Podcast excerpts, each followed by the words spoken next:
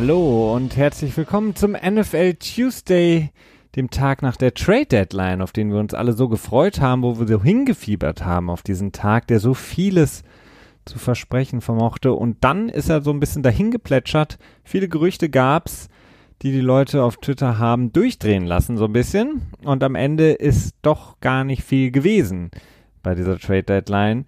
Wir schauen natürlich auf die Sachen, die passiert sind, auch wenn es gar nicht so viel war, wie wir uns vielleicht auch erhofft hatten als Fans, denn als Fans freut man sich natürlich über den einen oder anderen Blockbuster-Trade oder so.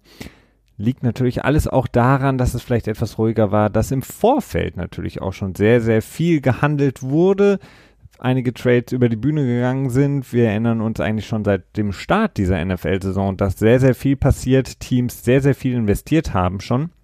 Und ähm, das Ganze hat sich im Grunde genommen so aufgebaut bis zur Trade Deadline, dass dann eigentlich ja das Pulver, wenn man das so nennen kann, schon so ein bisschen verschossen war. Nichtsdestotrotz viele Fragen, auch natürlich die Gerüchte sind natürlich interessant zu besprechen, die sich auch dann teilweise bestätigt haben. Das wollen wir alles klären, plus natürlich all die Trades, die wir gesehen haben, auch in den Tagen vor der Trade Deadline. Dann machen wir heute auch noch eine kleine ja, äh, sozusagen Vorstellung unserer Einschätzung der NFL-Saison bisher, sprich die Mid-Season Predictions haben wir uns rausgesucht. Vielleicht gucken wir so ein bisschen, ob, ähm, ja, auch wenn wir wollen, dass immer schwierig ist, nicht so unser Ding ist, so ein MVP zu nennen oder vielleicht Coach oder Team of the Year oder Mid-Season und dann natürlich auch so ein bisschen gucken, wie könnten die Playoffs aussehen, sowohl in der AFC als auch in der NFC. Das Ganze natürlich wie immer mit Christian. Hi Christian. Hallo Felix und hallo an euch da draußen. Ja, ähm, fangen wir an, Christian, mit der Trade Deadline. Das Schöne oder das Interessante an dem Tag gestern war ja, dass relativ früh die Gerüchteküche extrem nach oben gebrodelt oder hochgekocht wurde durch Namen wie Jamal Adams, den Safety der Jets, der auf einmal von den Jets aktiv und das kann man jetzt auch schon als nicht nur Gerücht, sondern auch bestätigt sehen, versucht. Nein, Felix, das ist nicht richtig. Wieso? Die Jets haben nun den Hörer abgenommen und sich ein Angebot angehört. Ah, okay. Sie wollten ihn gar nicht traden. Sie, Sie haben gesagt, wenn er es wollte, müsste uns schon äh, quasi ein, ein Königreich übergeben, damit wir das tun. Er musste, ne, das ist natürlich dann der Spin, der jetzt am Ende angelegt wurde, um äh, Jamal Adams nicht quasi äh, komplett die Motivation zu rauben, für dieses Team weiterzuspielen. Sie ist auf jeden Fall schon angekratzt, denn er selber hat ja verlauten lassen, dass er noch mit Adam Gase und im Grunde genommen dem halben Front Office zusammengesessen hatte und gesagt hat, ich möchte weiter bei den Jets bleiben, bitte tradet mich nicht, wenn es nicht irgendwie unumgänglich ist, behaltet mich. Und da haben sie ihm zugesichert, werden wir machen. Und dann war er natürlich dementsprechend angesäuert, als er dann hörte, dass er vielleicht aufgrund eben seiner Herkunft auch zurück nach Texas gehen könnte zu den Cowboys, die natürlich auch Bedarf haben, gerade auf dieser Position in ihrem Rennen zu den Playoffs. Natürlich ein Spieler wie Jamal Adams. Im Grunde macht er jedes Team besser. Ähm, ein sehr, sehr guter junger Safety, vielleicht einer der besten in der Liga. Wenn man den holen könnte, wäre das großartig. Hat dann ja. aber nicht funktioniert, weil angeblich der Preis, den die Jets, wie du es angesprochen hast, äh, das Königreich, das war Jerry Jones dann zu viel, denn das hätte er, würde er gerne behalten in Dallas sein Königreich. Ja, das Königreich, ich meine, das ist ja das Letzte, was er hat. Ne? Also, du hast oft schon angesprochen, dass seine Taschen leer sind. Ähm, die kann man immer nur einmal rausstülpen aus der Hose, die leeren Taschen. Das kann man nicht zweimal machen. Das ist ja jetzt äh, geschehen, nachdem er so viel Geld ausgegeben hat in dieser Offseason. Äh, für Dallas wäre es sicherlich interessant gewesen, aber das Problem ist auch ein bisschen, dass die, die Roster-Konstruktion dann doch äh, deutlich schwieriger wird, denn dann hätte man sehr viele High-Price-Player in, in Dallas äh, vorhanden Absolut. und einen Top-Heavy-Roster, wie es dann so schön heißt, also wirklich so ein, so ein Spitzenspieler-Fokus im Kader, was eine Sache ist, von der ich jetzt nicht so unbedingt überzeugt bin. Die Rams sind da ja auch sehr in diese Richtung äh, ausgelegt. Ähm, das heißt, das wäre schwierig gewesen. Es wurde kolportiert, dass äh, die Jets einen First und zwei Second-Round-Picks erwartet hätten als Gegenleistung.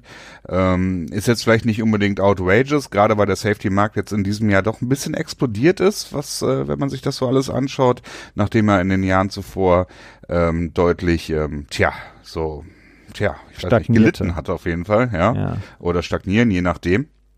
Und ähm, was mich nur so, was, was vielleicht so ein bisschen humoristisch ist und vielleicht auch ein bisschen despektierlich, äh, ich frage mich, warum noch kein äh, Reporter in New York äh, Jamal Adams gefragt hat, ob er denn immer noch bereit wäre, für sein Team auf dem Feld zu sterben.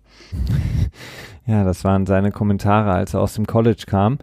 Ähm, vielleicht etwas sehr übertrieben, etwas zu, Ja, zu motiviert das Ganze. Das, das hat sich mit Sicherheit geändert, vielleicht jetzt bei Jamal Adams. Er ist ähm, weiterhin bei den Jets. Es ist natürlich, wäre natürlich super spannend gewesen, hätten die Cowboys ihn bekommen. Aber du hast es angesprochen, der Kader, vor allen Dingen die Spieler, die jetzt kürzlich bezahlt wurden, plus die Spieler, die noch bezahlt werden müssen. Und da sprechen wir ja nicht nur über Dak Prescott und Mary Cooper, da sprechen wir auch über die Linebacker, die sie haben. Ähm, das, ja, die haben noch ein bisschen, obwohl, ich glaube, könnte, ich glaube, dann zum übernächsten Jahr. Nee, stimmt, Smith müsste in seinem letzten Jahr sein, glaube ich. Das letzte, ich bin mir auch nicht ganz Der ist, sicher. äh, war ja ein Second Round Pick, das heißt keine Fünftjahresoption.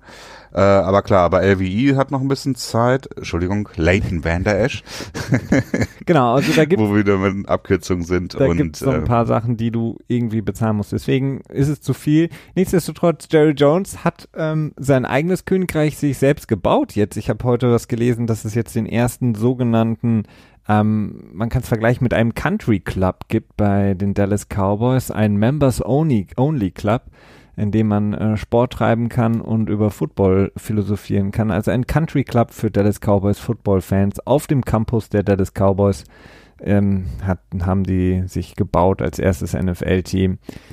Interessant. Ähm, nicht, dass äh, ich da gerne reingehen würde, aber äh, Geld in der Tasche hat er wohl noch, ähm, nur natürlich nicht unbedingt. Vielleicht hat er es ja schon vorher bezahlt. Das ist ja, also Ja. wir wollen ja jetzt nicht unterstellen, dass äh, Jerry Jones da irgendwie maßlos übertreiben würde.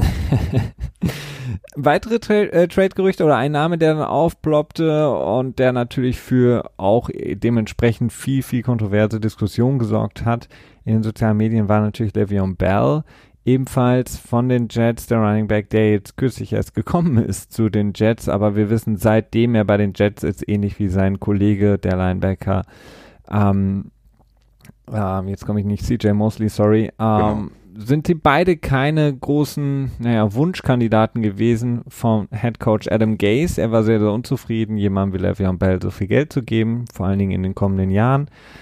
Äh, garantiertes Gehalt und deswegen waren die Gerüchte um Le'Veon Bell ebenfalls relativ nah dran wohl an der äh, ja, Realität, denn Adam Gase, wie wir wissen, ist kein Fan, ähm, nicht unbedingt von Le'Veon Bell und seiner Fähigkeiten, davon ist er mit Sicherheit ein Fan, aber nicht unbedingt von dem, was er an Salary Cap aufbrauchen wird. Und deswegen auch ihn, ja, haben die Jets wohl versucht loszuwerden. Auch das hat nicht geklappt. Schwierig, also er wäre sehr, sehr günstig gewesen in dieser Saison für das, Abgen äh, das Team, das ihn aufgenommen hätte, denn da wäre kaum noch was an Salary übrig gewesen, was das neue Team hätte bezahlen müssen, um die eine Million.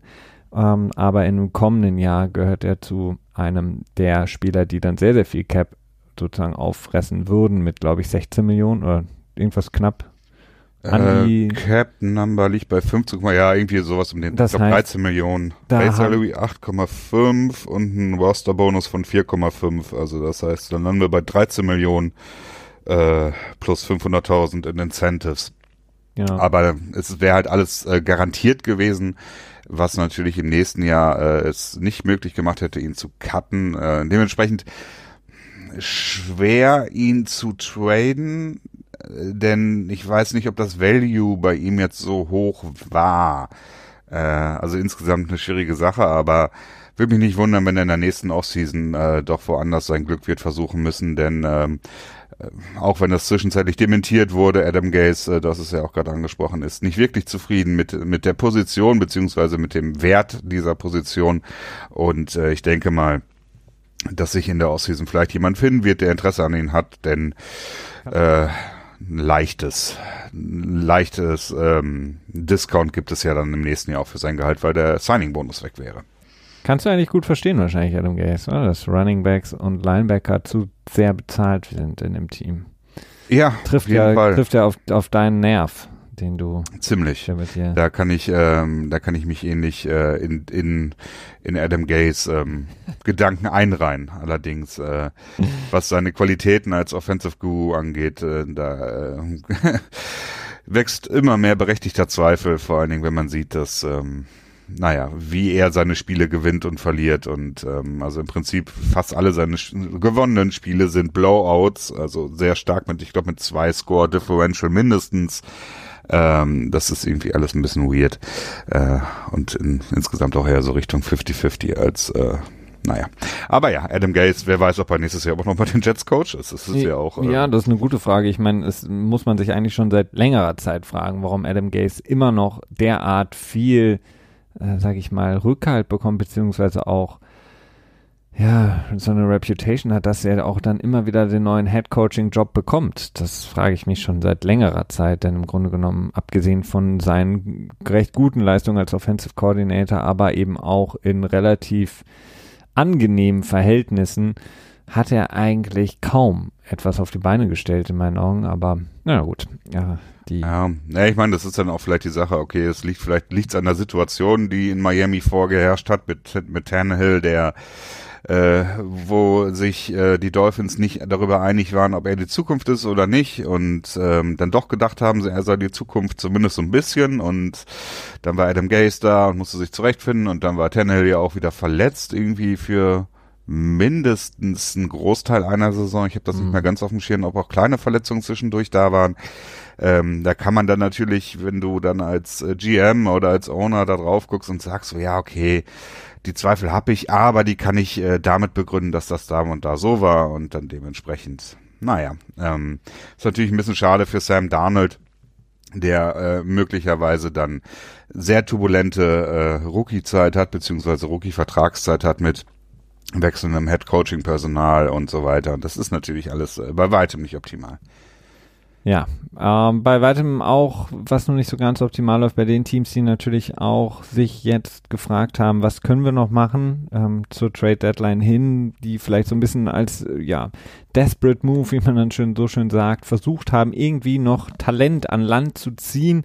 Ähm, weitere Gerüchte, die es da gab, es gab wohl äh, relativ ja weiter schon weit gedungene Verhandlungen zwischen den Detroit Lions und den Atlanta Falcons um Devonta Freeman, den Running Back ähm, die Lions, die natürlich jetzt auch, ja, sich wahrscheinlich gedacht haben, hm, all in jetzt diese Saison. Wir sind noch drin im Rennen, aber wir müssen jetzt irgendwas tun, damit wir auch drin bleiben. Auch das hat dann nicht so ganz funktioniert. Ähm, was aber funktioniert hat, und ähm, das ist im Grunde genommen fast der einzige, ich will ihn gar nicht Trade nennen, weil es irgendwie so ein bisschen traurig insgesamt ist, ähm, der einzige Wechsel, den es gegeben hat, dann am gestrigen Tag, am Tag der Trade Deadline, war Ekip Talib, der von den LA Rams, ja, zu den wurde. Miami Dolphins geschickt wurde. Ein Move, der im Grunde genommen einzig und allein den Sinn und Zweck hat für die LA Rams, das Gehalt loszuwerden, ähm, denn sie brauchen es, Christian hat es angesprochen, mit diesem ähm, Kader, der eben auf wenige gut bezahlte Spieler ausgerichtet ist und die Detroit, ach, Entschuldigung, und die Miami Dolphins, die sich gedacht haben, yo, das nehmen wir mit ähm, schmeißen ihn dann wahrscheinlich raus, denn er ist noch auf der IA und darf, glaube ich, zu Woche 15 zurückkommen. Da werden sie ihn wahrscheinlich dann mit der Injury, mit dem Injury Settlement äh, vorher dann rausschmeißen, um dann für ihn nochmal ein bisschen was zu bekommen, nämlich diese Dra Draft-Kompensation. Ähm, ansonsten, ja, wird Ekip Talib, denke ich, korrigiere mich Christian, wenn ich falsch liege, wahrscheinlich nicht für die Miami Dolphins auflaufen.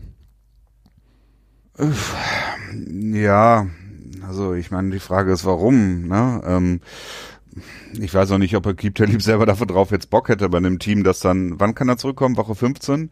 Wenn sie dann äh, 0 zu 14 dastehen, warum sollte er dann auch irgendwie, äh, also, oder 0 zu 13?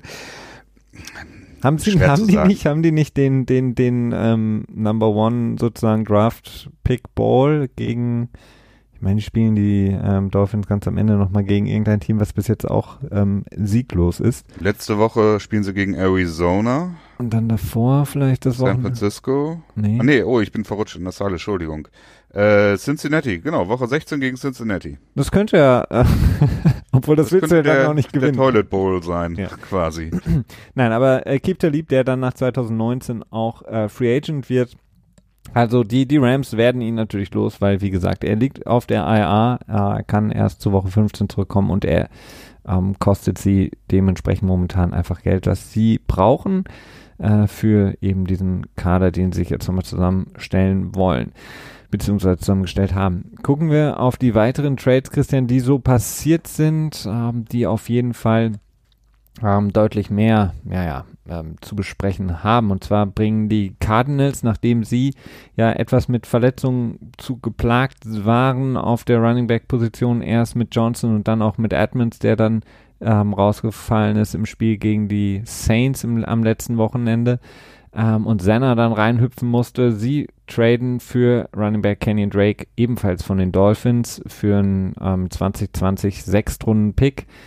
Ähm, in der Hoffnung, dass sie damit äh, Kyle Murray so ein bisschen helfen können, denn er sah dann, ähm, oder beide, sowohl das Quarterback, Run, ähm, Running Back ähm, Duo da gegen die Saints sah dann relativ, relativ hilflos aus, vor allen Dingen einfach auch, weil der Running Back erst zwei Tage vorher ins zum Team gestoßen war und natürlich das Playbook absolut noch nicht kannte. Ähm, und die, ja, die ähm, Arizona Cardinals sich so ein bisschen erhoffen, wahrscheinlich da die Tiefe zu holen. Äh, auch Drake ist jetzt kurz erst zum Team gestoßen, da wird jetzt auch nicht viel passieren, vor allen Dingen nicht, wenn wir bedenken, dass sie jetzt Donnerstagnacht haben, das Spiel. Ähm, wird sehr, sehr schwierig für ihn, da das alles, das Playbook aufzunehmen, aber zumindest bietet er eine deutlich bessere Variante auf der Running Back Position momentan. Ja, äh, das tut er auf jeden Fall. Schlussendlich ist die Kompensation jetzt auch nicht so ähm, äh, so steep, also so so teuer. Ein Sechs-Runden-Pick, der jetzt zu einem Fünf-Runden-Pick werden kann. Ich äh, weiß nicht, ob die Bedingungen dafür schon bekannt geworden sind. Ähm, insgesamt, ich denke mal, für beide Seiten guter Trade, denn ähm, Arizona hilft es im Moment aus. Ähm, in der Saison, die zwar mehr oder weniger verloren ist, würde ich jetzt mal so sagen, aber äh, das ist dann mal wieder so der Klassiker, würde ich äh, so einschätzen, in dem es darum geht, äh, Kyler Murray einfach irgendwie ein möglichst normales NFL-Setting zu präsentieren, ähm, in dem er dann quasi Erfahrung sammeln kann und äh, sich hoffentlich dann auch weiterentwickeln kann und dementsprechend ähm, finde ich, ist es auch nicht, dass es unbedingt eine verlorene Ausgabe ist. Ähm, streng genommen, ja, sind doch noch natürlich Playoffs möglich, aber das ist jetzt eher äh, das, Träumerei. Ja. Man hat jetzt in dem Saints-Spiel gesehen, dass äh, wenn sie spielen eben diese, diese Personalgruppe der Arizona Cardinals sehr, sehr gerne, dass sie eben mit vier Wide Receivern, keinem Tight End und dem Running Back spielen und dadurch wird natürlich vor allen Dingen der Running Back, wenn er in die äh, Pass-Blocking-Situation kommt, extrem, extrem wichtig. Äh, und das hat man jetzt gesehen, gegen die Saints ist das ein und das andere Mal völlig schief gegangen. Ähm, logischerweise mit zwei, weniger als zwei Tagen Vorbereitung im Grunde genommen, ähm, kann das nicht gut gehen. Kenyon Drake muss jetzt viel übernehmen äh, für die Arizona Cardinals, denn David Johnson wird wohl weiter mit seinem Knöchel ausfallen. Bei Chase Edmonds ist es noch nicht so ganz klar. Aber ja, auch wenn er nicht bei 100% ist, wird Kenyon Drake viel spielen müssen.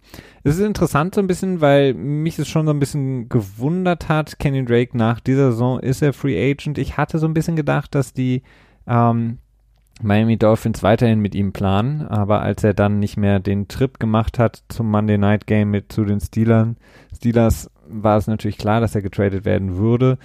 Insgesamt hat es mich schon so ein bisschen überrascht, weil er eigentlich einer von den guten, jungen Spielern ist, den die Dolphins sich auch relativ preisgünstig hätten behalten können, denke ich. Aber gut.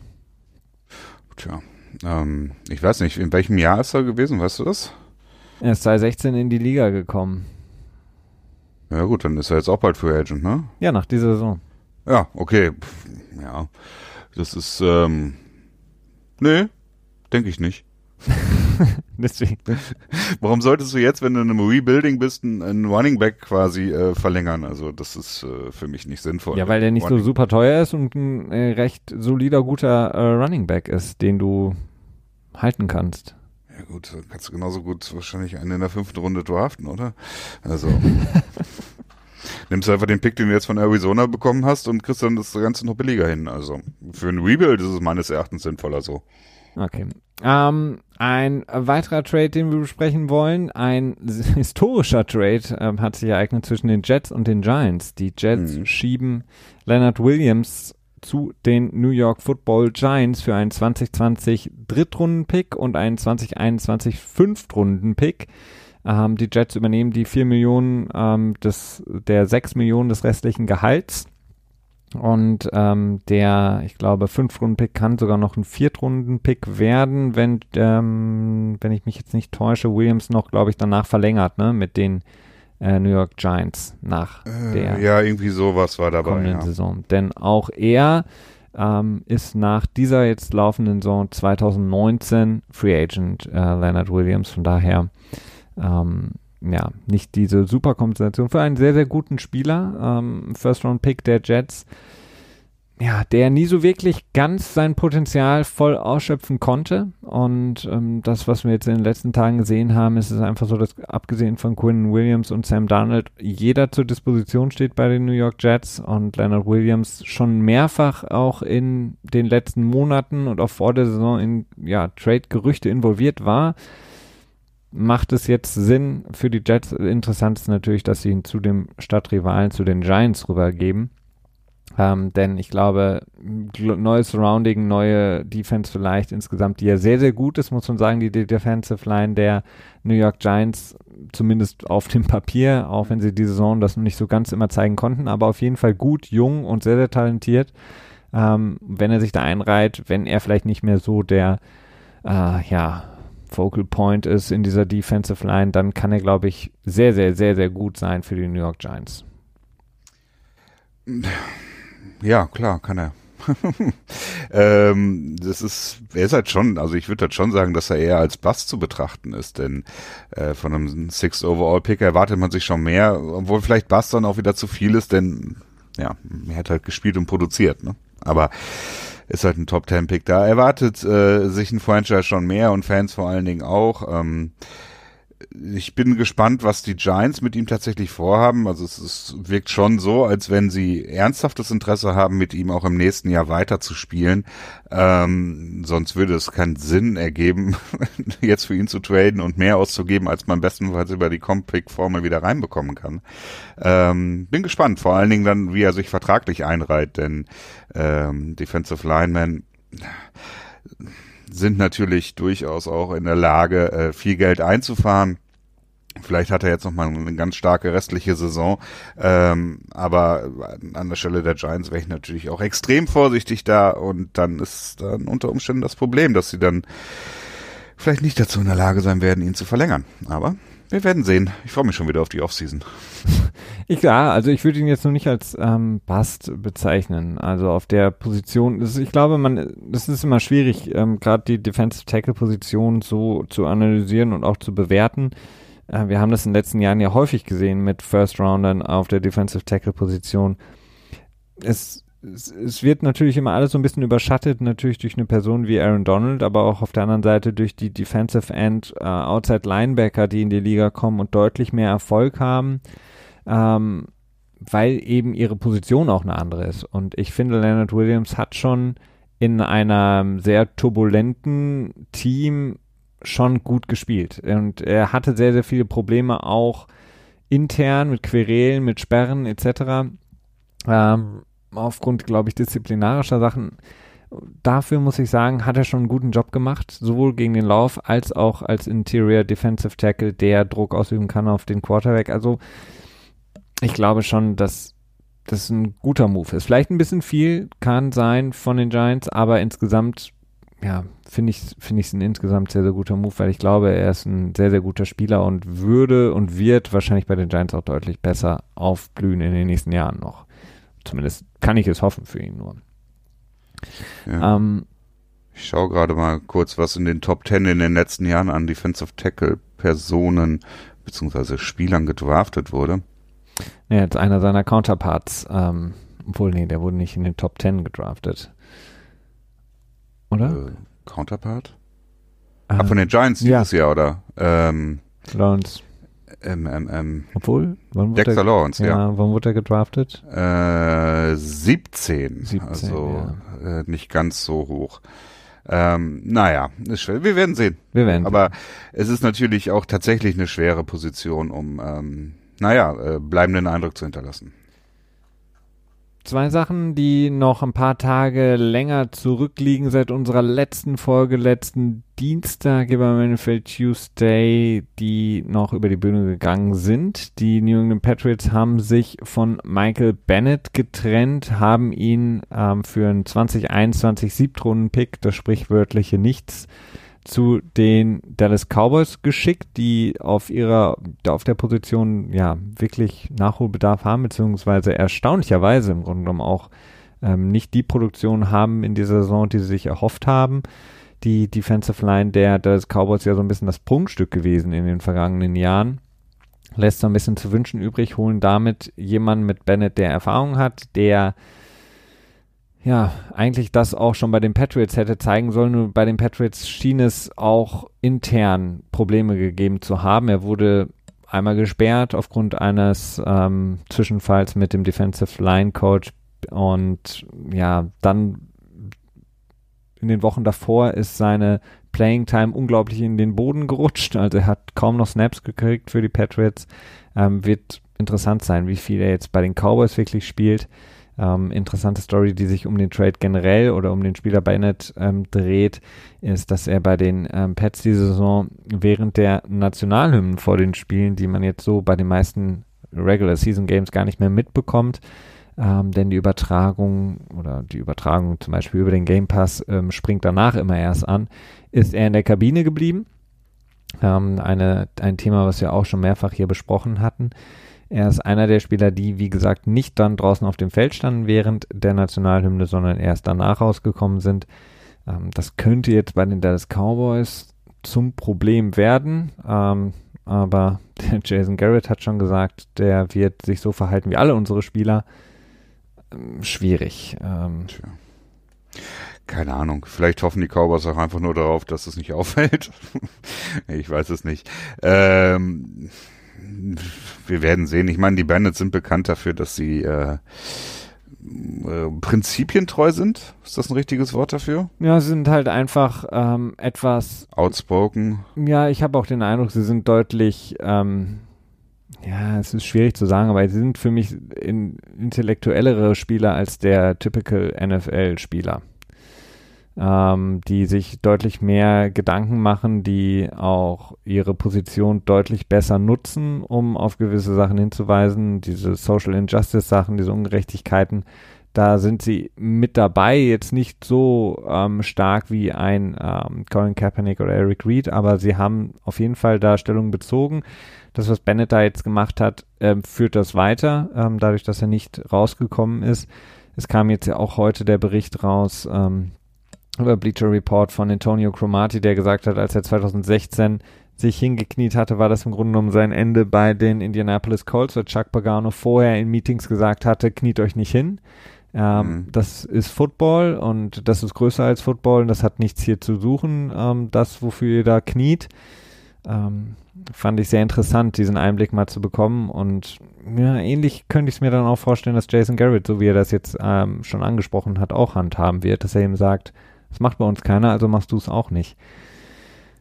Ähm, könnte ein ja, Problem sein. Für ähm, ich meine, das ist natürlich, also das ist natürlich aus, aus verschiedenen Ansichten interessant. Ne? Also zum einen natürlich für Bennett selbst, der sich äh, sagt, okay, ähm, ich will das tun. Ne? Und wenn er es tun will, dann soll er es tun oder halt ne, entweder knien oder halt in der, in der Kabine bleiben oder wie auch immer.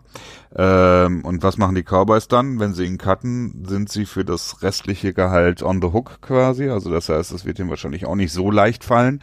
Ähm, ich vermute mal, dass es den Cowboys wichtig sein wird, da eine gewisse Härte zu zeigen, denn auch wenn es hauptsächlich darauf bezogen ist, äh, so ein bisschen auf, auf einem Gefühl, das ich habe, habe ich schon das Gefühl, dass die äh, Dallas Cowboys-Fans eher rot sind als blau, wenn wir jetzt das jetzt mal in Parteifarben ähm, ausdrücken wollen in den USA, sprich eher republikanisch als demokratisch und dann eher damit ein Problem haben, wenn dann quasi die Nationalhymne in Anführungszeichen ähm, disrespected wird.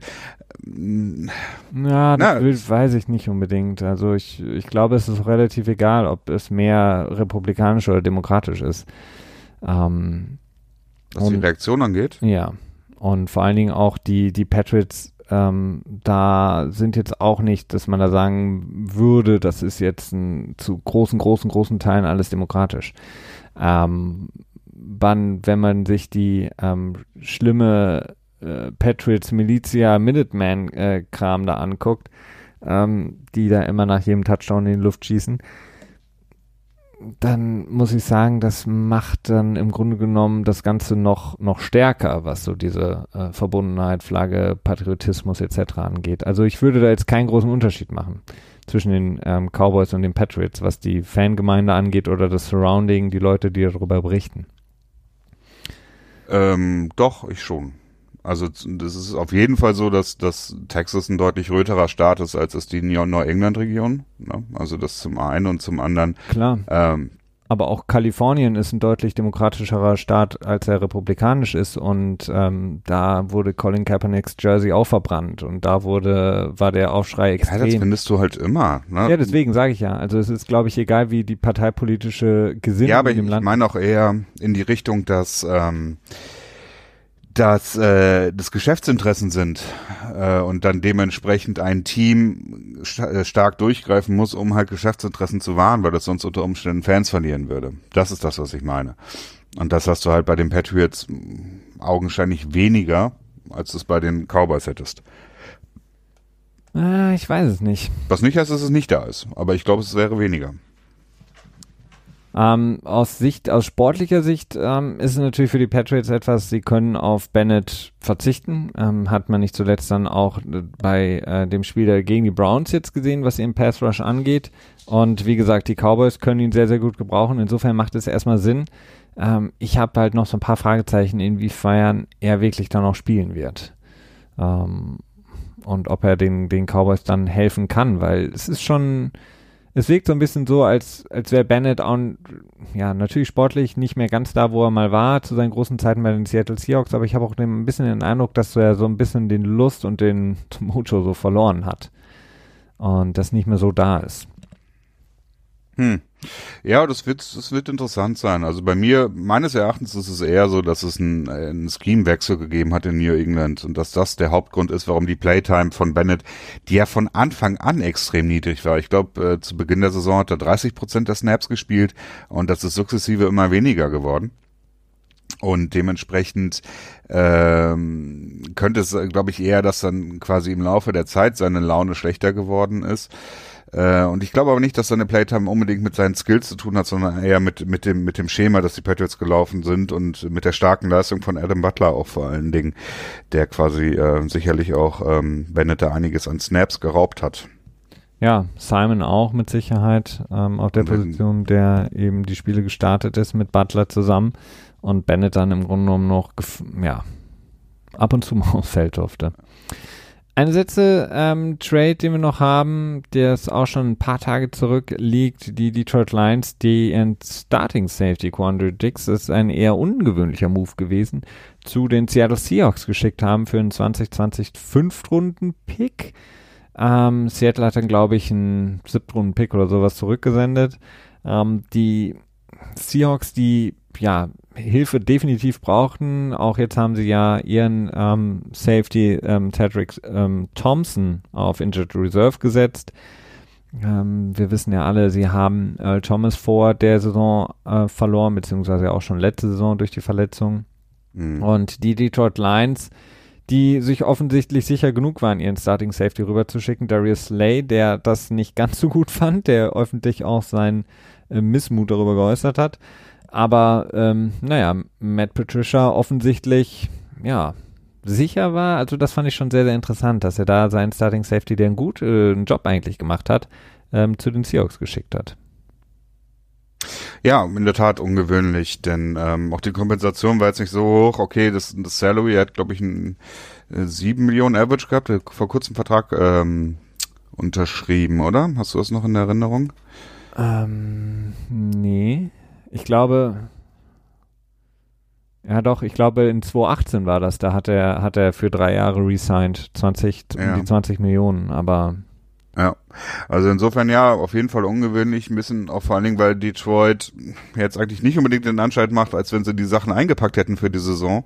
Äh, zu Recht nicht, äh, aber dann trotzdem sowas, so ein naja, schwer für mich nachzuvollziehen, woher das Ganze kommt. Die große Lachnummer eigentlich im Grunde genommen ja schon seit, ja, längeren, mehreren Tagen, eigentlich schon seit sehr, sehr langer Zeit, aber an einer Personalie ähm, wirklich sehr, sehr lustig ist die Situation um Trent Williams und Washington. Washington, die ja wussten, dass Trent Williams aufgrund dieser ähm, ärztlichen Diskommunikations- oder Kommunikationsschwierigkeiten, beziehungsweise, ähm, das ist fast noch zu freundlich ausgedrückt, ähm, ja, denke ich auch. dem, ähm, ähm, ja, wie soll ich sagen, die Washington, die, wir haben darüber berichtet vor einigen Wochen schon, vor dem Start der Saison, die die Gesundheit von Trent Williams auf Spiel gesetzt haben. Trent Williams, der sich nicht richtig behandelt oder nicht ernst genommen gefühlt hat von den Teamärzten von Washington, ähnlich wie Osamely jetzt äh, von den Jets, der auch mhm. große, große ähm, dass diese Situation wirft sehr, sehr große Fragezeichen auf, der sehr, sehr hart gegen die Jets auch vorgeht, zu Recht, glaube ich, ähm, denn er durfte keinen zweiten äh, Spezialisten, dritten Spezialisten, was auch immer sehen, sondern sollte sich rein auf die Meinung der Teamärzte verlassen. Eine Sache, die mit Sicherheit auch für den kommenden CBA ein großes, großes Thema sein muss. Ähm, das ist eigentlich schon geregelt. Also die Jets haben ja. sich nicht, nicht, nicht akkurat verhalten. Ja, aber das Problem ist, was ist, bedeutet es dann? Also ja, dann kommen halt am Ende immer Grievance, ne? Ja. Da gibt's äh, gibt's Anwälte, die streiten sich darum und dann wird ein, ein Precedent gesetzt, auf den sich dann alle über über die nächsten 50 Jahrzehnte berufen. Ja, so ungefähr. So wie, so wie, der, so wie bei Trent Williams jetzt mit ähm, mit dem mit dem Golliday, Golliday hieß der, glaube ich, ne? Ja. Irgendwie Ende der 90er, der ein Holdout betrieben hatte und wo die Seattle Seahawks dann gesagt haben, ja, sobald du ein Spiel quasi ein Holdout betreibst, ähm, ist sein Vertragsjahr quasi ungültig und dann wurde das entschieden zwischen NFL und NFLPA und Anwälte haben sich die Taschen, äh, nein, ich weiß nicht, ob sie sich voll gemacht haben, aber vermutlich mal schon und haben entschieden, dass ähm, äh, dass er trotzdem eine volle Saison bekommen hat und seitdem gilt das als Standard und seitdem heißt es ab Woche 8 bitte wieder, äh, ab Woche 9 bitte wieder beim Team anwesend sein, sonst äh, könnte unter Umständen der Vertrag äh, sich um ein weiteres Jahr verlängern. Genau, und das möchte jemand wie Trent Williams natürlich definitiv nicht. Äh, wie gesagt, er hat da sehr, sehr schwere Vorwürfe auch gehabt gegen die, gegen Washington und hat dann, wie gesagt, den Holdout betrieben. Washington hat von Anfang an gesagt, nein, wir traden ihn nicht. Dann irgendwann kamen ja Gerüchte auf, dass Teams angefragt haben, auch den First Round Pick angeboten haben und Washington hat gesagt, nein, nein, das machen wir nicht. Warum sollten wir? Dann hat sich das weitergezogen und irgendwann haben sie gesagt, ach so, ja, hier ist übrigens Trent Williams, ihr könnt ihn jetzt ertraden. Dann wollte niemand mehr so richtig oder man weiß es nicht oder Washington hat immer noch zu hohe Ansprüche gehabt.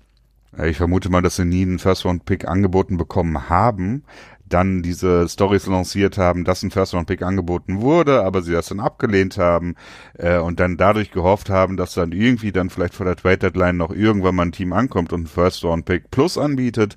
Ähm, das ist wohl nicht passiert. Ähm, irgendwie so in diese Richtung. Also die werden sich irgendwie verzockt haben, denke ich. Definitiv. Er hat dann, jetzt ist die Trade Deadline abgelaufen, jetzt haben sie gesagt, ja, sie wollen ihn dann schon noch nach der Saison irgendwie traden.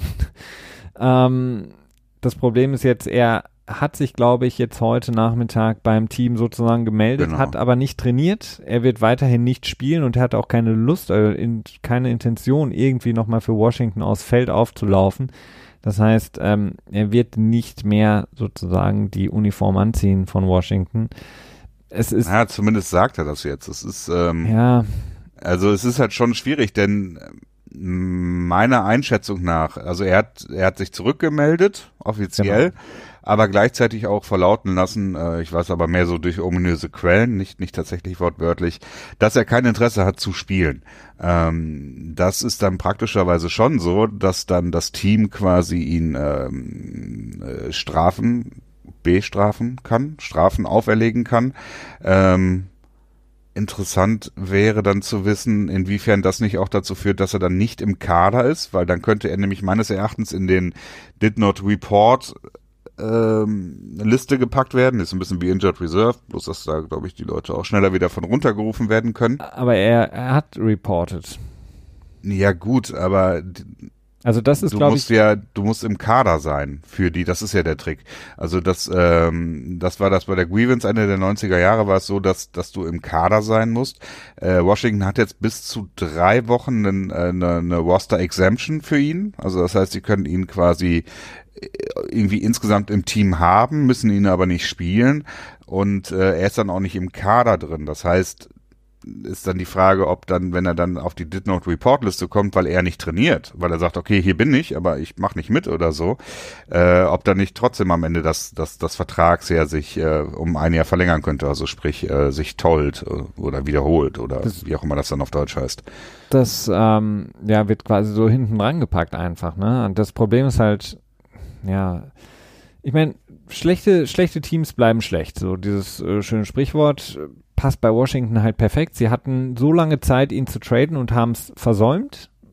Jetzt, ich weiß es nicht. Also das Einzige, was sie halt, worauf sie halt hoffen können, ist eben, dass genau das passiert, dass das ja drangehängt wird und sie dann nochmal die Chance haben, in der kommenden Offseason ihn zu Ja. traden. Aber Ja, so, sein Value wird halt Genau. vielleicht nicht deutlich höher, aber schon höher, denn sein Vertrag ist schon ein bisschen älter, dementsprechend äh, äh, hat er natürlich ein Interesse daran, möglichst früh wieder einen neuen Vertrag auszuhandeln und wenn ein Vertragsjahr weniger am Ende dran steht, dann ist natürlich sein Leverage dafür höher.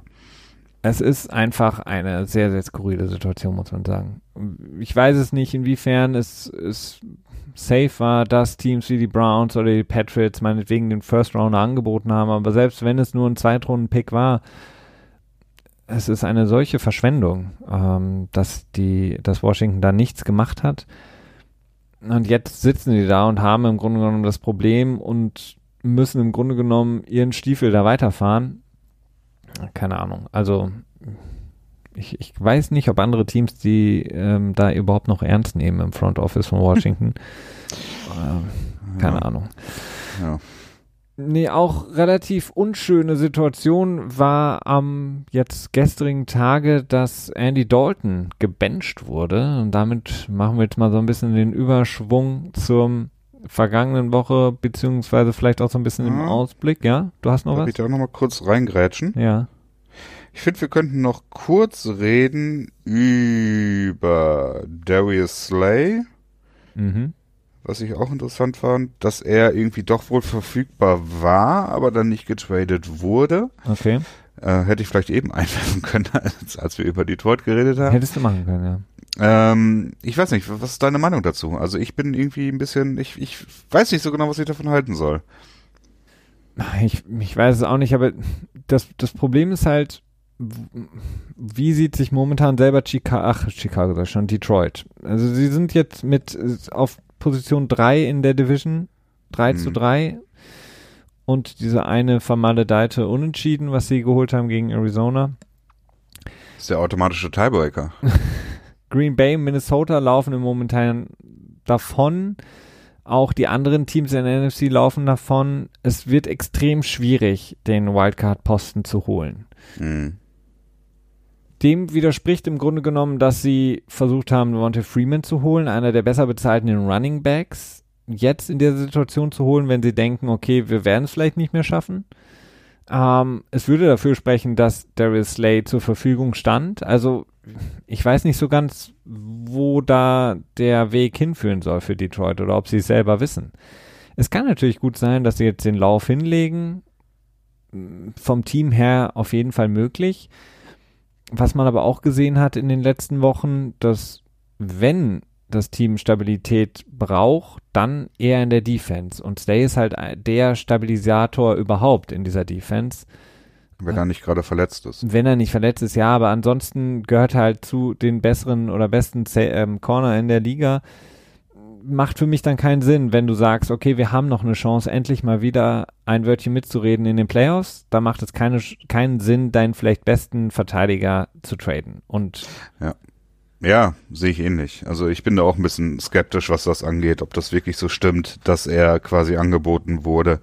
Ähm, denn ja, also für Detroit sieht natürlich nicht gut aus, aber der restliche Schedule ist ähm, machbar, finde ich. Mhm. Ähm, aber ja, gut, es sind natürlich geringe Chancen, es am Ende zu schaffen, denn äh, das Loch haben sie sich am Anfang der Saison gegraben. Ne? ja, absolut. Also es ging ja schon, ging schon los und ich meine, ja, ich, man kann es nur hoffen für Detroit. Du sagst es immer wieder, du hoffst es sehr. Ähm, mhm. Ich hoffe es auch für sie. Sie können vom, vom Schedule her auf jeden Fall noch schaffen. Ich glaube, Minnesota und Dallas sind die einzigen Teams, die. Green Bay noch einmal. Allerdings äh, ganz am Ende in Woche 17, glaube ja. ich. Bestenfalls ist da ja schon quasi äh, die zweite Garde nur auf dem Feld. Für Green Bay oder auch für Detroit, wer weiß. Also, ähm, ja, sehr skurril. Das hätte mich sehr gewundert. Also, weil die ja, sie sind jetzt nicht in, in der Situation wie die Jets mit, mit Jamal Adams. Von daher macht es für mich absolut keinen Sinn, Darius Slade zu traden. Du hattest mhm. noch einen Punkt? Nee, das war's eigentlich. Ach, das war's eigentlich. Obwohl ja Ken Wisenhunt bei den Chargers. Ja, das hätte ich sonst nachher ja. noch mal kurz bei ja. äh, kurz gemeldet im, in dem Segment kurz gemeldet angeführt. ähm, ich wollte jetzt erstmal so ein bisschen den Bogen spannen zu den Spielen beziehungsweise die wir gesehen haben am Wochenende, die jetzt kommen und unseren äh, Predictions oder unseren äh, Mid-Season Awards, what, what auch immer. Playoff ähm, Predictions. Playoff Predictions. Ja, aber ich wollte vielleicht noch kurz über Andy Dalton sprechen, ähm, denn Warum? Ich weiß es nicht. Ich, äh, im, Im Zuge der Trade Deadline hat es mich dann sehr verwundert, dass ähm, Cincinnati nichts gemacht hat. Also wenn sie ihren Quarterback auf die Bank jetzt setzen werden nach ihrer Bye Week, der noch bis 2020 ähm, zwar einen Vertrag hat, ähm, aber im Grunde genommen super gut zu cutten ist. Cutbar. Cutbar, ja. Ähm, dann die, die ganze Zeit mit AJ Green. Jetzt kommt der Viertrunden-Pick Ryan Finlay rein. Warum versuche ich dann nicht jetzt auch noch was zu besorgen an ähm, Kapital für den kommenden Draft, um dann eben das Team wirklich auch ein bisschen umbauen zu können? Für Andy Dalton? Wer nee. will den denn haben? Nee, für. Achso, AJ Green, okay. Oder worauf hattest du angespielt? Ja, ähm, mhm. AJ Green in erster Linie, ähm, denn ansonsten, ja, weiß ich nicht, macht es für mich halt so wenig Sinn. Cincinnati ist, ähm, da kannst du nicht mit, mit deinen Vorstellungen von was ist richtig, was ist falsch rangehen, glaube ich. Die haben ihre ganz eigenen äh, Modus operandi da entwickelt. Sowas äh, wie, wir traden nie und wir holen genau. auch keine Free Agents, die viel Geld kosten. Ja, so ungefähr. Und äh, wir feuern auch Leute nicht, nur wenn es gar nicht anders geht. Und äh, ja, äh, ja, so in diese Richtung. Also Cincinnati, naja ja, sollen sie jetzt mal gucken, was sie in ihm haben. Ähm, ob sie da viel erkennen können. Ich, ich wage es zu bezweifeln, aber es ist natürlich auch immer schon wieder eine Spur interessanter.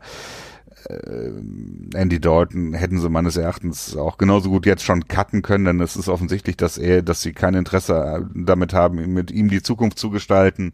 Bestenfalls wäre natürlich die Situation so, dass sie dann nächstes Jahr im Draft den ersten oder zweiten oder dritten ähm, Pick hätten, dann einen Quarterback draften und dann können sie immer noch sagen, ja, wir redshirten den und können alle nervigen Fragen damit abwenden, dass sie sagen, nein, Andy Dalton ist fürs erste unserer Starter und wenn Andy Dalton dann äh, mit 1 zu 6 in die Saison startet, quasi dann das, ähm, das Medienecho zu groß wird, dann wird Andy Dalton dann gebencht und dann wird der Rookie Quarterback aufs Feld gebracht und alles ist gut und Andy Dalton kann danach in die Free Agency gehen in 2022, 21, 21, 21. Ja, oder ich meine, du kannst ihn mit Sicherheit auch nach der kommen in der nächsten Saison traden. Warum nicht? Ja, aber da gibt ja keiner was für. Ja, aber du ist immer noch besser als ihn äh, für nichts ähm. Nee, er hat schon, er hat schon einen ordentlichen Wert. Entschuldigung, das kann man sehr leicht falsch verstehen.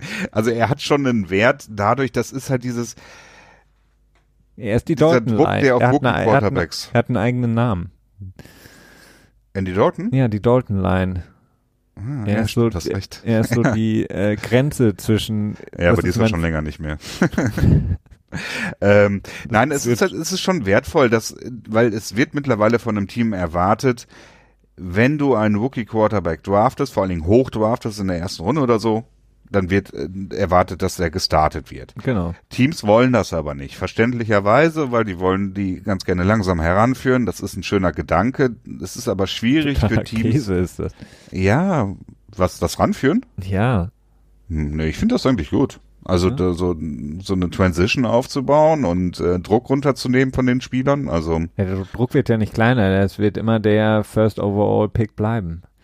Ja, aber unter Umständen, wenn du dann mit ihm eine Saison trainieren konntest und ihm das Playbook ordentlich mhm. beibringen könntest und das Schema, wenn er das besser versteht und wenn er dann anfängt, Defenses besser zu lesen und ähm, quasi schon pre-snap äh, die Sachen instinktiv zu wissen, ohne großartig nachdenken zu müssen oder so, das sind extrem hohe Werte und ähm, ich bin mir nicht so sicher, was damit, was da dran ist, wenn immer gesagt wird, dass Rookie Quarterbacks äh, verheizt werden, wenn sie so eine ganz furchtbare Sta äh, Starting Season haben und ob da wirklich ein großes Risiko bei ist, das kann ich ja nicht so ganz einschätzen. Ich denke eher, dass es da ist was dran, aber es ist nicht so schlimm. Und dementsprechend finde ich die Idee schon, also ich sage jetzt nicht, das muss wie bei Aaron Rodgers passieren, dass er, ich glaube, drei Seasons aussitzt ne, hinter Brad Favre.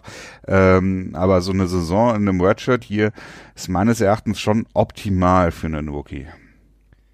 Na dann, let's go mit Andy Dalton und wem auch immer sie dann da. Ja, das Problem ist halt immer nur, dass diese Teams meistens generell sehr schlecht sind, egal ja. was sie für einen Quarterback haben, ob es jetzt ein Fitzpatrick ist, der davor steht, oder dann Andy Dalton oder ein Eli Manning, äh, dass die dann so schlecht in die Saison reinstarten, dass sie dann irgendwann sich nicht mehr damit rausreden können, dass das ihr Starter ist und dann müssen sie den Rookie trotzdem starten. Ne? Also das ist immer so die Kehrseite. Oft genug gesehen, erst dieses Jahr mit den Giants und Daniel Jones zum Beispiel. Ähm, dann würde ich sagen, Christian, schauen wir ein bisschen das, was jetzt am Wochenende war, ähm, kurz drauf, um dann den Ausblick zu wagen und dann eben noch so ein paar News, denn wir haben auch noch ein paar Verletzungen, die wir besprechen können. Ähm, man kann es so ein bisschen zusammenfassen, die ja, sieben und, ah, die sieben, die Sieg, ähm, die Teams, jetzt habe ich einen Dreher drin, die Teams, die bis jetzt siegreich waren in dieser Saison und auch ungeschlagen bleiben, sind die New England Patriots und die San Francisco 49ers, die beide ihre Spiele gewinnen konnten. Äh, vor der Saison hatte man, glaube ich, ganz, ganz großes Interesse an diesem ähm, späten Sonntag-Nachmittagsspiel der Cleveland Browns bei den New England Patriots, mhm. als die Cleveland Browns im Grunde genommen schon in den Super Bowl geschrieben wurden. Das Ganze hat sich dann ja, im Grunde schon in den vergangenen Wochen, als die Browns mit einem 2 zu 4 Rekord nach Foxborough gereist sind, dann schon wieder so ein bisschen revidiert. Ähm, und das Spiel hat dementsprechend dann auch ähm, ja, so stattgefunden, wie man es direkt vor dem Spiel hätte erwarten können. Die Defense der New England Patriots, die ja unausweichlich die beste in der Liga ist, hat die Cleveland Browns dominiert. Drei Turnover direkt zu Beginn und dann war das Spiel im Grunde genommen schon gegessen. Ja, Freddy Kitchens, ne? Ähm, der nächste Coach, der, ich, wo ich mir, den ich glaube ich ganz oben auf die, äh, auf die, äh, naja, auf die Jobsuchenliste für nächstes Jahr packen würde. Also auch wenn er gerade quasi erst äh, seinen Vertrag bekommen hat, äh, würde es mich nicht wundern, wenn er im nächsten Jahr nicht mehr die Zügel in der Hand haben wird bei den Cleveland Browns, denn da läuft so einiges ganz, ganz schief. Ähm, und das führt am Ende natürlich immer auf den Head Coach zurück, auch wenn es vielleicht am Ende ein bisschen unfair ist, weil er noch sehr jung ist und ähm, äh, auch jung, Head was das Playcalling angeht oder jung, was der Head Coach angeht. Ja, also vergleichsweise. Ne? Es, äh, er ist halt nicht in den 70ern. Oder ja gut, das muss aber auch, glaube ich, kein guter Coach sein. Ich glaube, du kannst auch mit 25 ein guter Coach sein. Ähm, das Problem ist halt einfach nur, dass bei Wie alt Freddy, ist er denn? Keine Ahnung. Der ist bestimmt irgendwie Mitte, Ende so 40. 40? Ja. ja. Aber das Problem ist halt einfach. 44. Ja, wenn du von einem Positional Coach im nächsten Jahr direkt Head Coach bist, mm. das ist halt schwierig. Und ähm, keine Ahnung, das ist halt immer eine, eine, eine Transition, die nicht so einfach ist. Und ich glaube, viele denken halt einfach, ja, okay, dann ich mache dann halt irgendwie mein Offensive Play Calling, das kann ich ja, und alles andere kriegen wir schon irgendwie hin das ist halt nur so ein ganz kleiner Prozentsatz von dem, was wirklich wichtig ist, um in dem Team erfolgreich zu sein. Das Playcalling am Wochenende. Das können wahrscheinlich auch noch 50, 60, 70 andere ähnlich gut. Es geht halt darum, wie bin ich den Rest der Woche über, wie ähm, versuche ich als, sagen wir mal, ja, etwas dumm formuliert, als Führungskraft dieses Team zu ähm, anzuleiten oder das auch so ein bisschen die Richtung vorzugeben das wird halt, glaube ich, immer unterschätzt, weil einen guten Playcaller kriegst du jetzt mal etwas übertrieben gesprochen überall an der Straßenecke. Ähm, die Frage ist halt einfach nur, wie kriegst du. Mal mit deinen Hot Takes hier. die Frage ist halt, wie. Der Max Kellerman des, äh, des German Football Analyst. was, Nein. ah, ah, ah, was hat er jetzt? Genau, Max Kellerman hat vorgeschlagen, Tom Brady äh, gegen Philip Rivers zu traden. Ja, weil alle sagen, Tom Brady ist das einzige Team, zu dem er wechseln würde, wären die Chargers. Wer, wer sagt das denn? Das ist totaler Quatsch. Doch, das haben Leute, die unglaublich nah an Tom Brady dran sind, unglaublich ähm, Insiderwissen haben, haben gesagt, das Ja, einzige Team, das er selber sich selber ausgesucht hat, für das er spielen würde, würde er von den New England Patriots nach dieser Saison weggehen, wären die Chargers. Eben wegen der Weil er dann in L.A. ist, oder was? ja, California Connection, whatever, I don't know. Das ist so, und weil er ja mehr und mehr irgendwelche Fernsehauftritte und äh, Filmauftritte hat, äh, nicht Oder zuletzt mehr Cameos machen, die dann am Genau. Ende un, äh, unschön vielen ausgehen, oder? Sowas in der Richtung, ja. Nee, aber ähm, es gibt halt, es gibt einfach, wenn ich mir das anschaue, es gibt, wenn ich die letzten zehn Jahre zurückgehe, 20, 30 großartige, in den Himmel gelobte äh, Playcaller, die das mit Sicherheit auch gut gemacht haben. Ich will den Job jetzt nicht irgendwie diskreditieren. Es gibt aber nur ganz, ganz wenige gute Head Coaches. Und ich glaube, dass dieser, dieser, diese Diskrepanz Ja, okay. dazwischen ist halt extrem. Und wenn ich ähm, mein, wenn mein, ich würde niemals, wenn ich versuchen will, irgendwie das Team neu aufzubauen, was auch immer, dem Head Coach irgendwelche Playcalling-Duties geben.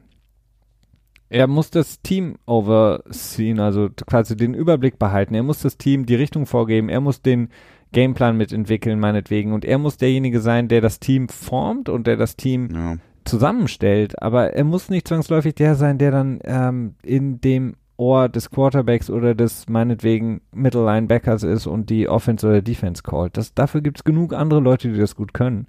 Und ähm, damit habe ich halt einfach immer generell ein Problem. Ich habe auch ein generelles Problem, wenn der Head Coach der Offensive Coordinator ist und sobald die Defense auf dem Feld ist, setzt er sich auf die Bank und spricht mit dem Quarterback und kriegt nichts mehr mit. Das, weiß ich nicht, das finde ich halt immer so ein bisschen strange. Ja, es so nach gibt dem da- Motto, ich gebe das alles zwei- ab.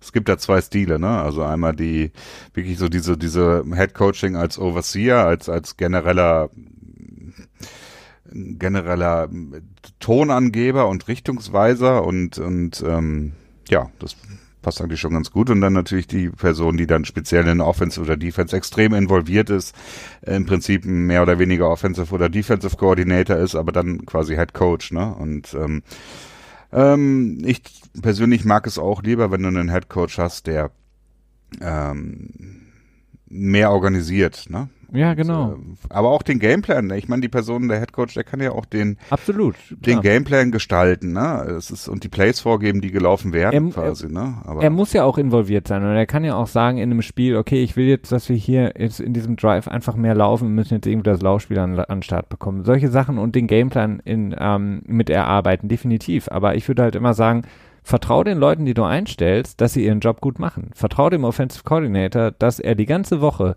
sich da aber Freddy. Kittens hat doch den Offensive Coordinator gar nicht eingestellt. Ja, aber das, ich, ich denke mir halt einfach, der Head Coach ist so wichtig, als dass er sich eine Woche äh, sozusagen in der Vorbereitung für das Spiel als Offensive Coordinator für die Offense Gedanken machen muss. Er muss sich für alles Gedanken machen und ähm, naja. Das würde jetzt, aber nicht, um Challenges zu werfen. Ne? nee, das hat er nicht gut gemacht. Aber ähm, ja, die beiden, die beiden Teams sind ähm, auf jeden Fall, jetzt wenn ich von den Patriots und den 49ers spreche, die beiden letzten ungeschlagenen Teams. Das wird wahrscheinlich auch jetzt erstmal noch so ein bisschen so bleiben, auch wenn die Patriots natürlich ein sehr, sehr erwartungsvolles Spiel gegen die Baltimore Ravens vor der Brust haben. Aber interessant finde ich, ähm, dass beide eben durch ihre Defense getragen werden. Das haben wir jetzt natürlich auch schon mehrfach angesprochen. Und beide so ein bisschen gegen den Trend im Grunde genommen laufen. Also ich finde es eigentlich Ja. sehr interessant. Äh, beide Teams sind gegen den aktuellen Trend in der Liga. Die San Francisco 49ers, die ein Laufspiel haben, das deutlich effektiver ist als ihr Passspiel.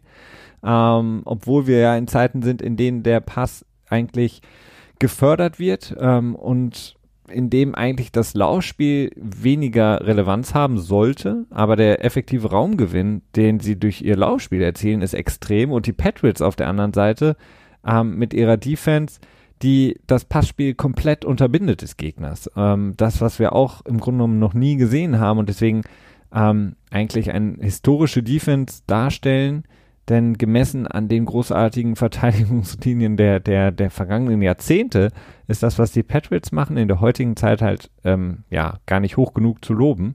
Und ähm, lustigerweise haben sie da so einen kompletten Shift hinbekommen in New England. In, in den Jahren zuvor war es immer eigentlich Brady mit seiner Brady Bunch in der Offense, die das Team angeführt haben. Jetzt scheint es eher die Defense zu sein, die das ähm, Spiel bestimmt und das Team anführt.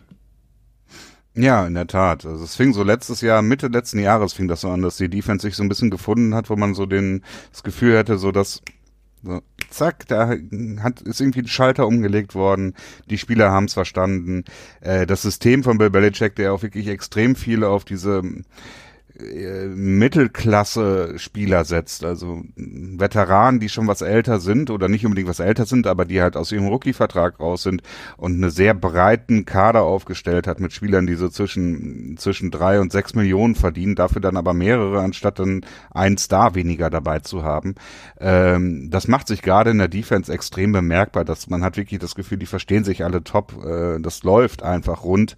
Ähm, speziell auch Gilmore, der zu Beginn oft naja, oft weiß ich nicht, ich will jetzt nicht, mich, nicht wieder dich verärgern, ähm, aber in, in, in Zonenverteidigung Probleme hatte, das, das sieht man jetzt immer weniger, wenn sogar überhaupt nicht. Ich weiß nicht, ob es mir dieses Jahr schon mal aufgefallen ist. Insofern ähm, ist das schon ein Stil, der wahrscheinlich aber auch nicht wirklich reproduzierbar ist, denn ähm, dass, dass so viele Veteranen so lange zusammenhängen, um dann so einen Rapport zu entwickeln, das ist, glaube ich, schon wirklich was Besonderes. Definitiv, das ist besonders. Und auf der anderen Seite bei den 49ers, was natürlich da besonders ist und vielleicht so der größte Unterschied in meinen Augen zu der Patriots Defense ist diese reine, pure Kraft und Explosivität, die sie in ihrer Front vorhaben. Ähm, ihre Pass Rusher, sind extrem stark und ähm, die Patriots sind eher ein Team, das viel Tausch da versucht, möglichst viele Spieler spielen zu lassen, um äh, die, ähm, die Looks zu verschieben, immer wieder für die gegnerische Offense, um die Spieler auch frisch zu halten. Und die 49ers, die halt einfach mit ihrer puren Kraft und Explosivität da einfach unglaublich für Verwirrung und ähm, ja ständige Pressure sorgen und die Pets halt einfach. Meine acht First Round Picks in der Front 4. Ja, das ist wirklich ähm, erstaunlich, auch wenn mir ähm, Bosa ähm, als Person sehr sehr unangenehm jedes Mal aufstößt, wenn ich ihn sehe aufgrund mhm. seiner seiner Einstellung und seiner Haltung. Ähm, aber es ist wirklich erstaunlich, wie stark diese Front ist und deswegen die Secondary, die glaube ich vielleicht ein bisschen überbewertet ist, aber deswegen natürlich auch sehr, sehr gut aussieht, weil sie einfach nicht so lange die ähm, Coverages halten müssen. Im Gegensatz zu den Patriots, da ist es eher die ja, genau Secondary, genau ne? die die Coverage, Coverage hält und so den Pass Rush es ermöglicht, mehr als die ja, standardmäßigen, weiß ich nicht, 2,2 Sekunden zu haben, um zum Quarterback zu gelangen. Sehr, sehr interessant. Also beide gegen den Strom, was die Liga angeht, beide ja auch völlig unterschiedlich wieder, aber beide extrem erfolgreich. Wobei, generell sind Touchdowns in diesem Jahr weniger geworden. Ich habe da neulich eine Zahl gesehen in äh, dieser Woche. Ich habe es leider auch gar nicht mehr überhaupt auf dem Schirm, aber insgesamt sind Passing Touchdown Touchdowns down im Vergleich zu letztem Jahr und auch deutlich. Okay. Ähm, also, aber gut, ich, ich recherchiere das nochmal und kann das dann bestimmt nochmal relevanter äh, vorbringen demnächst. Was dafür interessant ist, die ähm, Zahlen sind nach oben gegangen, die Zuschauerzahlen. Ich glaube um sechs Prozent mal wieder hat die Liga bisher nach acht Spielen, sprich nach der Hälfte der Saison, wieder ja, Zuwachs gewonnen, was natürlich extrem wichtig ist für den Markt NFL, denn mhm. die nächsten Verhandlungen mit den Fernsehanstalten oder Streamingdiensten werden dementsprechend natürlich dann mit noch breiterer Bus geführt werden. Genau. Und das, obwohl wir mehr Defense sehen in diesem Jahr. Das ist ja interessant, weil im Grunde genommen hat die NFL ja vor ein paar Jahren gesagt, okay Leute, wir müssen mehr diesen, ähm, ja, wir müssen mehr Klick sozusagen generieren, mehr ähm, kurze Videos Spektakel. mit irgendwelchen großen Catches und Touchdowns generieren, damit wir mehr Zuschauer in, an uns binden können. Jetzt ähm, wächst es trotzdem, obwohl das gar nicht mehr so der Fall ist. Ja, ähm, ist noch so ein bisschen fraglich. Ich habe die Zahlen jetzt noch nicht äh, im, im Vergleich tatsächlich sehen können, denn es gab ja nach den Präsidentschaftswahlen äh, in 2016, ja, ne? Äh, ja. Ja, oh Gott. Äh, oder? Ist nicht mehr ganz so lang, bis die nächsten kommen, Gott sei Dank. Ähm, äh, da gab es ja einen, einen sehr, sehr starken, ähm, naja, obwohl sehr, sehr stark ist zu viel, aber es gab einen, einen Verlust an Zuschauer. Oh, Entschuldigung. Äh, ähm, an, an Guckbeteiligung.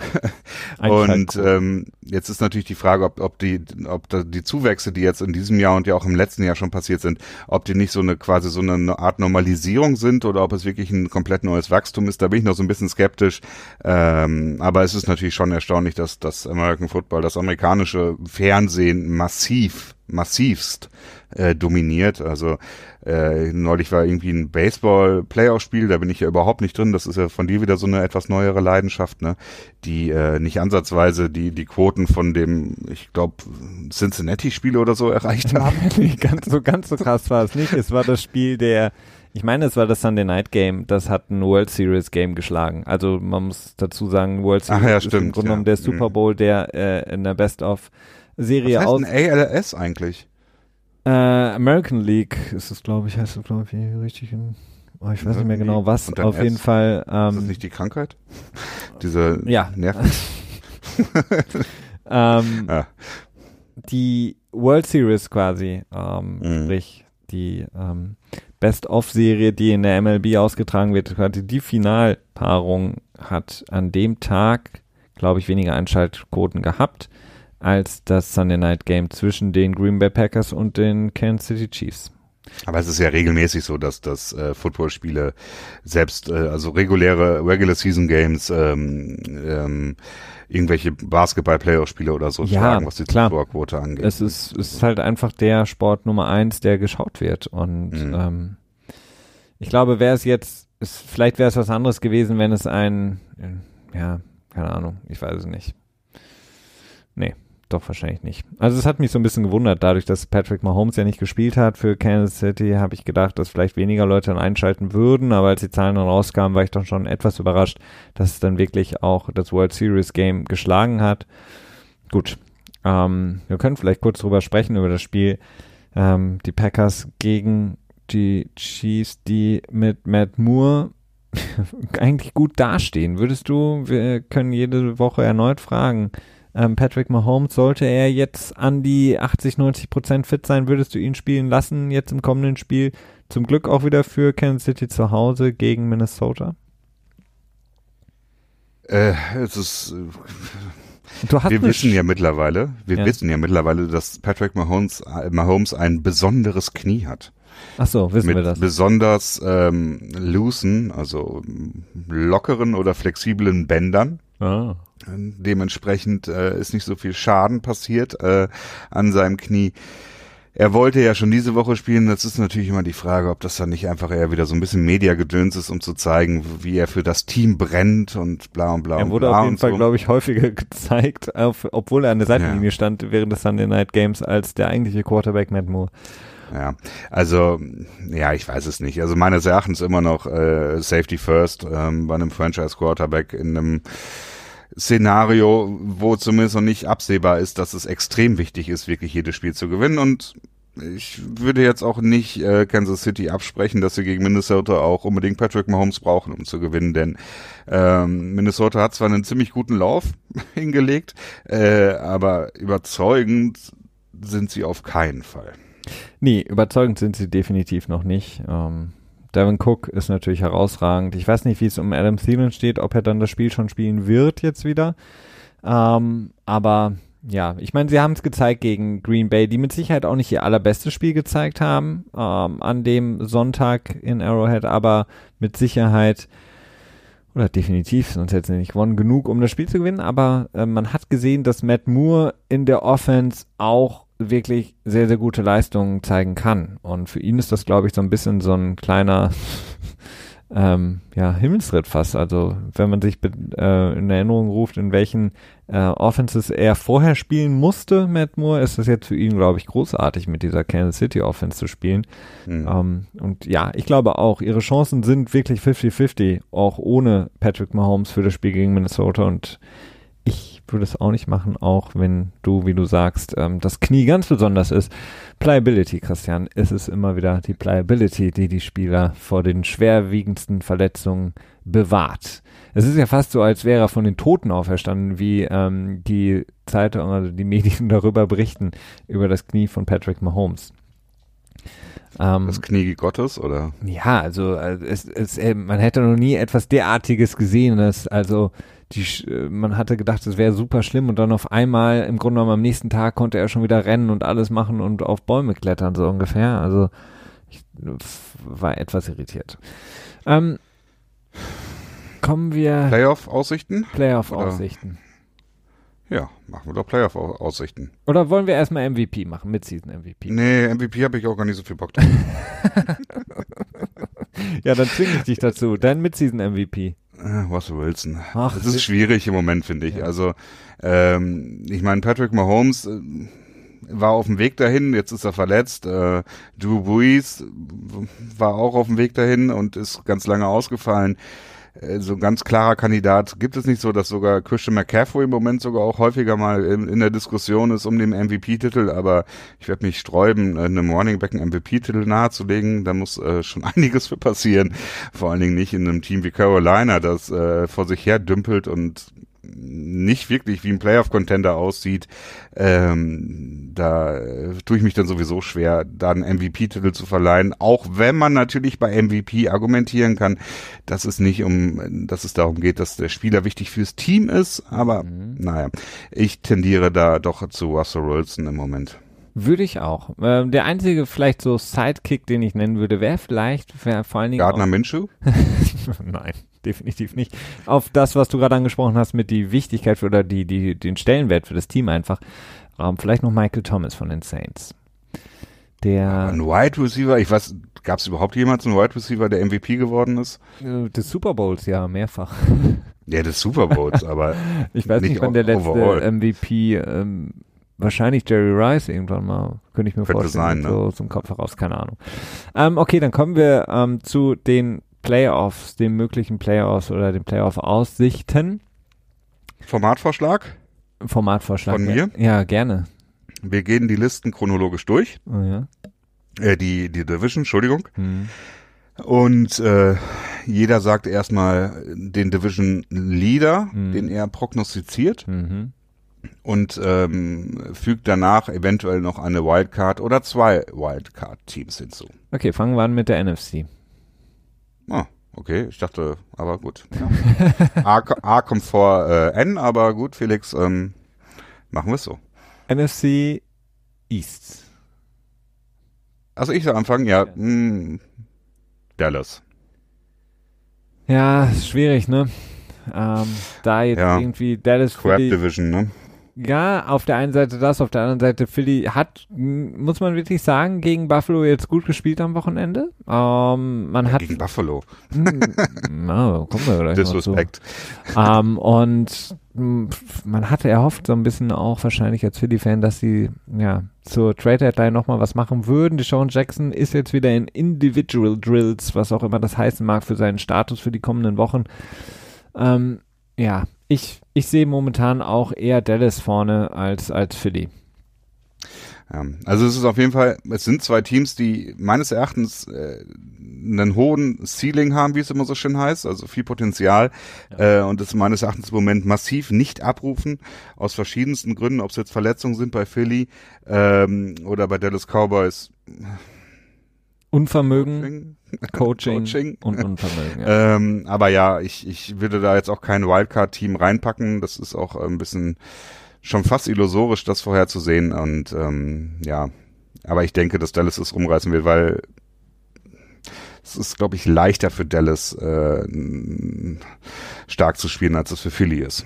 Definitiv. Und beide haben einen ähnlichen Schedule noch vor der Brust, würde ich mal grob sagen. Wie oft spielen sie noch gegen Washington und die Giants? Kommen wir zur äh, NFC North.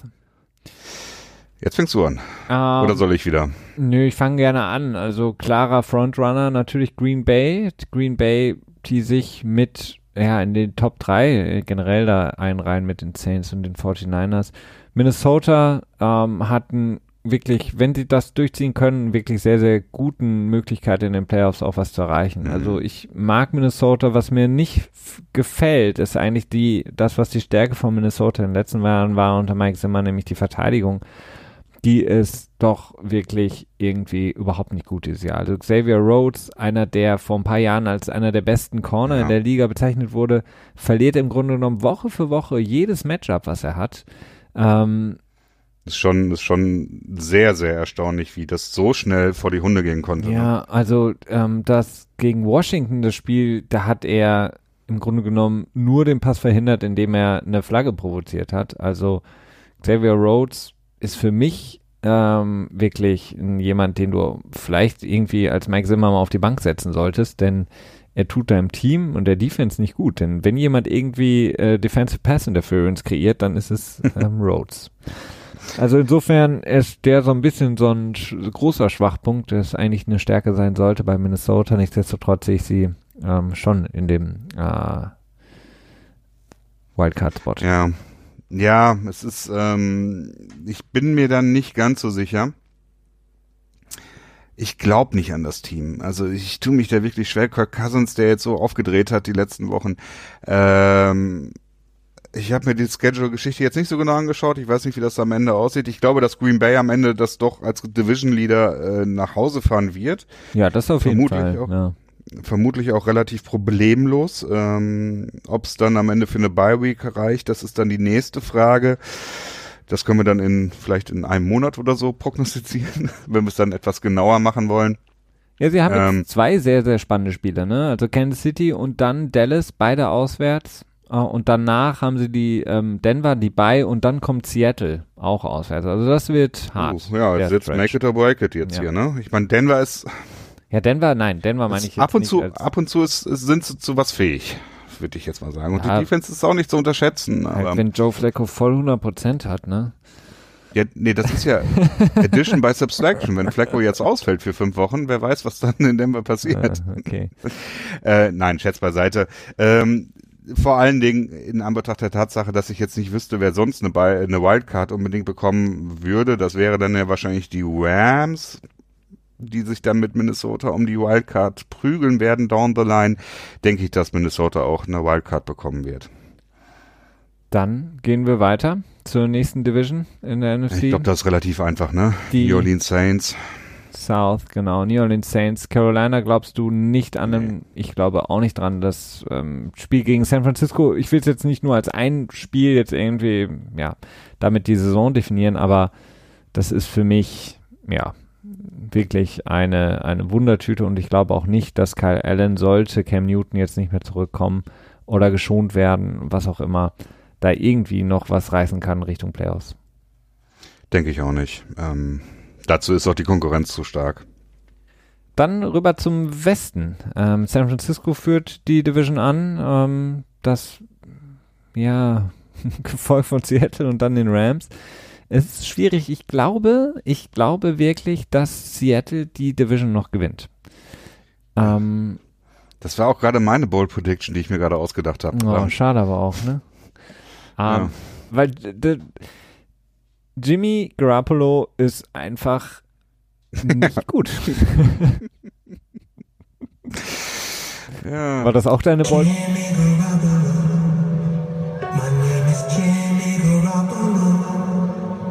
War das auch deine Bold Prediction, dass Jimmy Garoppolo nicht so gut ist?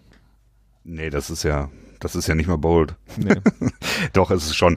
Ähm, nee, meine Bold Prediction wäre es auch gewesen, zu sagen, dass Seattle die Division noch gewinnt am Ende. Ähm, aber ich bin da auch. Nee, okay, dann mache ich es nicht. Dann, dann sage ich, nee, Seattle schafft es nicht, denn wir dürfen auch nicht vergessen, dass Pete Carroll äh, mir häufig ähm, Wutfalten äh, auf die Stirn gezaubert hat. Kann man das so sagen? Hm. Ähm, und dementsprechend also das alles sehr, sehr konservativ angeht und äh, nur fürs vierte Down geht, wenn's, ähm, wenn quasi jemand ihm eine Pistole an den Kopf hält. Dementsprechend San Francisco, der restliche Schedule ist jetzt auch nicht so mega, ja, obwohl, ja, hm, Naja, äh, naja, es ist schwierig. Äh, Arizona, Seattle, Arizona, Green Bay, Baltimore, New Orleans. Ja, ja, Also, ich sehe es auch gerade. Ähm, Deswegen glaubst denn, die Rams kommen noch in die Playoffs? ähm, nee. Ich Nee. kann es mir auch irgendwie nicht vorstellen. Also ich sag 49ers, Seattle als Wildcard und ähm, dann wäre mein Slot ja auch schon voll, denn ich habe ja Minnesota reingeholt. So, dann springen wir rüber zur AFC. Auch hier fangen wir mit der AFC East an. Christian, you have the floor. Ja, ähm, ich glaube, ich lehne mich jetzt nicht weit aus dem Fenster und gelte auch nicht irgendwie als Homer, wenn ich Homer, äh, die New England Patriots ganz klar als Division-Sieger äh, benenne.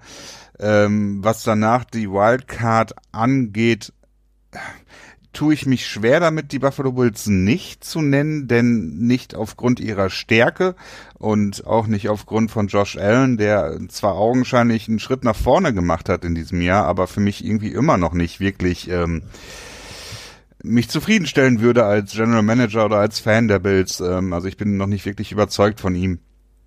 Da muss noch einiges passieren, aber ich habe ihn auch noch nicht abgeschrieben. Äh, die ähm, Defense ist natürlich nicht zu verachten, bei weitem nicht zu verachten. Vielleicht die drittbeste Defense in der Liga.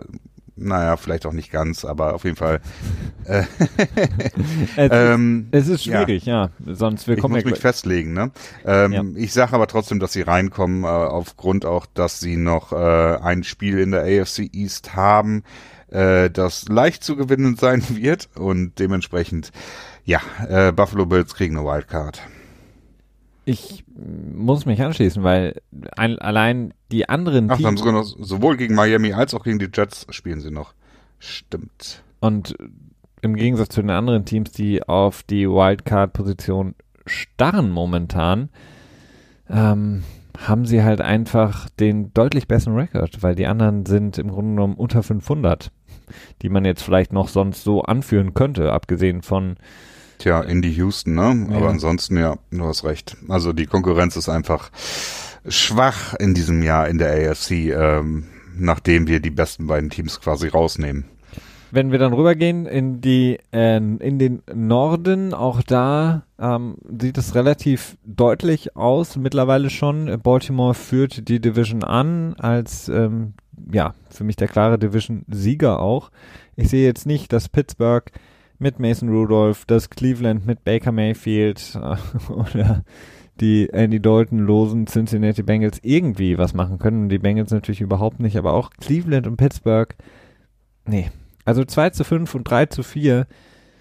Ich weiß nicht, wo die Siege daherkommen sollen. Viele haben jetzt gesagt, natürlich Cleveland hat jetzt einen der leichtesten Schedules überhaupt in der Liga. Und der in den ersten Wochen, in der ersten Saisonhälfte war einer der schwersten. Ja, Mhm. mit Sicherheit. Aber ja, für ein Team mit den Ambitionen, die sie hatten oder haben, mit den Spielern, ähm, war auch der erste, wenn auch schwierige Spielplan oder der erste schwierige Saisonhälfte unterirdisch und von daher kann ich ihnen da kein, keine Props geben für.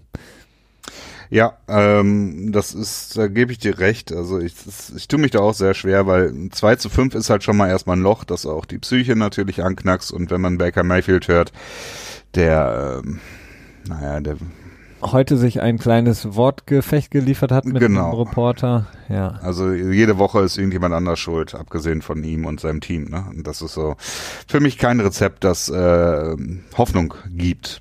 Deswegen äh, sehe ich das auch so, dass Baltimore wahrscheinlich äh, relativ un unbedrängt dort als Division Leader äh, in die Playoffs einziehen wird und danach ähm, nichts mehr kommt. Momentan ja auf, würde ich glaube ich, auf Position 2 generell im Playoff Picture. Die Indianapolis Colts führen die AFC South an mit 5 zu 2, äh, gefolgt von Houston mit 5 zu 3 und danach Jacksonville und Tennessee, die ja mit 4 zu 4 gar nicht so schlecht dastehen, Ja. aber ähm, wenn wir das mal realistisch betrachten, Indianapolis oder Houston, beide würde ich in den Playoffs sehen. Ähm, wer glaubst du wird die Division gewinnen? Ich finde erstmal die Frage ist, ähm, willst du Jacksonville unbedingt schon abschreiben? Ähm, denn wir dürfen nicht vergessen, sie spielen die ganze Zeit mit einem Backup-Quarterback, ne? Der zwar durchaus eine sehr gute Sache macht, äh, der, der bärtige Minshew. Ähm, der mir ti- tierisch auf den Keks geht, diese. ja, aber ähm, ja, ähm, sie spielen mit einem Backup-Quarterback, aber es ist ja das Jahr der Backup-Quarterbacks. Indianapolis Ja. spielt auch mit einem Backup-Quarterback streng genommen. Nein, das, das ist Starter gewesen zu Beginn der Saison. Ja, okay. zwei Minuten vor Beginn der Saison war er Starter. Also und äh, Gardner Minshew ist zwei Minuten nach Beginn der Saison Starter gewesen. Also ähm, ja, Nick Foles kann ja auch noch zurückkommen ähm, Mhm. oder wird ja auch zurückkommen. Das Aber Team, wird er dann noch starten? ja, ich meine, das ist dann relativ un unwichtig, glaube ich, weil Jacksonville als Team einfach Ja, Zu so schwach ist. extrem meh ist, ne? Ja. Ich weiß, was du meinst. Das war eigentlich auch nur so ein bisschen, ich wollte nur so ein bisschen. Ach so, okay. Ja, Tennessee könntest du genau das gleiche sagen mit äh, Ryan Ach. Tannehill, jetzt wo sie ihren nee, das kannst du nicht das gleiche sagen. Das, das wäre ja ein Hahn herbeigezogen. ähm, das, ja, glaube ich nicht. Also wer, wem, wem traust du es jetzt momentan zu? Ähm, Indianapolis oder Houston? Ich Houston. Schon. Also, es ist, es ist der deutlich bessere Quarterback. Es ist meines Erachtens auch bessere Skill Positions in der Offense. Ähm, und das ist das, worauf ich dann am Ende mehr Wert lege. Ähm, Head Coaching würde ich dann doch Indianapolis den, den, den äh, Vorzug geben, was vielleicht auch nicht zu verachten wäre, aber Generell das Coaching, also auch auf Ja. den Position, ähm, einzelnen, die, die einzelnen äh, Position Coaches, die würde ich auch als deutlich stärker ansehen bei Indianapolis im Gegensatz zu Houston. Also durch die Bank das Coaching besser bei Indianapolis, die Defense besser als bei Houston. Jetzt ähm, JJ Watt raus. JJ Watt raus dieses Jahr. Ähm, Ja, ich sehe, in die, ich glaube, Indianapolis gewinnt es und das ist extrem wirklich, muss ich sagen. Ähm, auch wenn natürlich die Konkurrenz in der AFC insgesamt nicht so stark ist dieses Jahr, aber wer hätte das vor der Saison gedacht? Ähm, ein paar, die ähm, ja selbstbewusst sahen, haben an dem Tag noch, als Andrew Luck in Frührente gegangen ist, gesagt, Indianapolis gewinnt trotzdem die Division. Habe ich bei weitem nicht dran geglaubt und jetzt sieht es nach Hälfte der Saison gut aus und Ja. Die AFC South ist übrigens die einzige Division in der ganzen NFL, in der alle Teams ähm, ein positives äh, Point Differential haben, also in der alle Teams mehr Punkte erzielt haben, als sie selber kassiert haben bis jetzt in dieser Saison. Hm. Also zeugt davon, dass es wirklich eine, eine kompetitive Division ist. Ähm, ich, ja, ich sehe es aber auch, also ich will, würde da jetzt nicht mit dir drüber streiten wollen, welches Team ich im Moment als, als äh, Division Leader ansehe. Das ist tatsächlich sehr, sehr schwierig. Und äh, auch für Indy kannst du sehr gute Argumente finden. Wenn es danach geht, müsstest du sagen Houston, denn die haben das Beste. Äh, ähm, ähm, Point Differential. genau mit Ja, das, 24. nee, da, das ist dafür irrelevant. Also ähm, Der Westen. Ja, ähm, da sehe ich kein Team über die Wildcard reinkommen und Kansas City, also das ist ja auch relativ klar, ne? Absolut. Schade. Aber wäre schon, wär schon interessant, wenn Buffalo anfängt ein bisschen zu straucheln und Jacksonville, also ich würde es nicht, also mm, ich würde es nicht ähm, als unmöglich beschreiben. Also Oder ist Oakland? durchaus noch, Oakland ist doch noch. ja, Oakland ist auch sneaky besser als, nee, nee, ich finde, nee, nee, nee, nee, nee. Also Oakland, ähm, aber ja, 3 zu 4 ist halt äh, auch wieder ein Loch, aus dem du rauskommen musst. Aber Oakland wird, glaube ich, noch lange dabei bleiben im, im Rennen. Ja, im Rennen sind ja viele dann äh, rechnerisch immer noch lange Ja, aber auch, im, aber auch im realistischen Rennen. Im realistischen Rennen, genau. Soweit Paar zu, Oh, genau, zu unserem Playoff Picture. Wir würden dann heute beenden diesen NFL Tuesday on a Wednesday mal wieder am Tag nach der NFL Trade Deadline. Jetzt können wir vielleicht auch nochmal sagen, dass ab jetzt all die Spieler, vielleicht für die es noch nicht wissen, die unsere Spezialfolgen nicht gehört haben, nun durchs Waiver durchschlüpfen müssen. Ähm, das heißt, dass die Teams, die vielleicht gut dastehen, die sich noch erhoffen, vielleicht irgendeinen Veteran, der irgendwo rausfliegt, einzustellen, ähm, haben nicht mehr so große Chancen, denn sie können ihn jetzt nicht einfach holen, sondern sie müssen warten, bis sie im Waiver sozusagen dran sind. Und spezielle Teams, die nicht wollen, dass ein gewisser ähm, Gordon von einem äh, Competitor äh, quasi unter Vertrag genommen wird, ähm, können sich jetzt sicher sein, dass sie Gordon entlassen können von der Injured Reserve, damit er bei einem Team landet, das ähm, ja, ne, Cincinnati heißt. nicht relevant Ähm. Genau. Ähm, sonst vielleicht noch kurz gemeldet, die äh, Patriots, vielleicht haben das ein paar Leute mitbekommen, haben mit Mike Nugent als Kicker, als Kicker in den letzten Wochen gespielt. Den haben sie jetzt rausgeworfen, nachdem er nicht wirklich so überzeugt hat. Und jetzt haben sie jemanden geholt, der noch weniger überzeugend eigentlich ist, mit Nick Folk. Hey, Ähm, der ist in der, äh, in der World League war der extrem gut. Ja, in der, in der World League. Er hat ein Career, glaube ich, ähm, Field Goal Percentage von 80, was relativ schlecht ist. Ähm, Nick Falk, der, naja, jetzt glaube ich schon seit zwei Jahren kein äh, ja, Field Goal mehr geschossen hat. 2016, ja.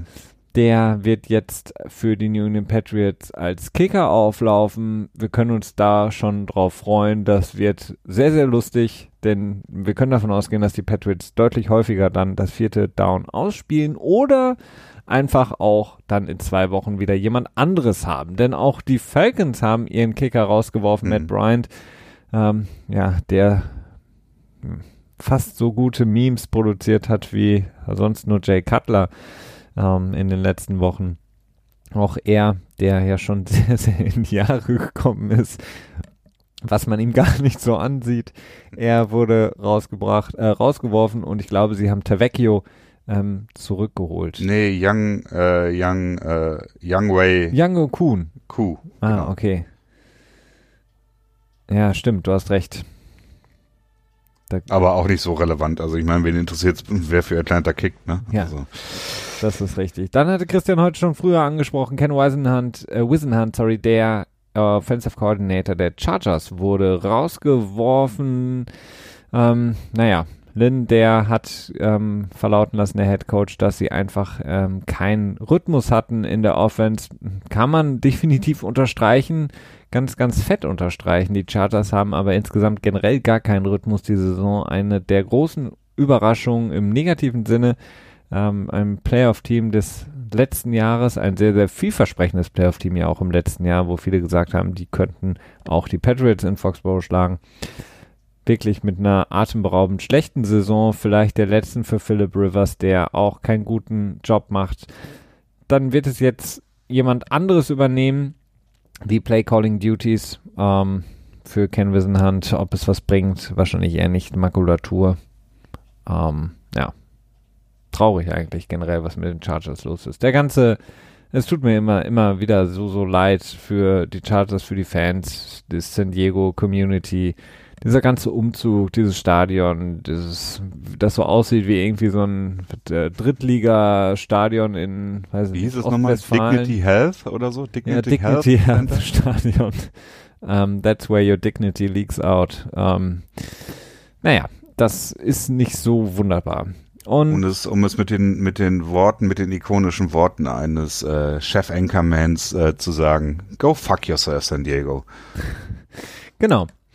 Dann, ähm, Christian äh, hat es gerade angesprochen, nur wir haben es fast äh, unisono angesprochen. JJ Watt ist raus für die komplette Saison ähm, mit einer, was hat er genau? Ein, Äh, Pectoral, oh, jetzt ne? fragst du was. Ja, Peck hatte ich jetzt auch so in Erinnerung, aber ja, Peck, also gute alte- Brustmuskel.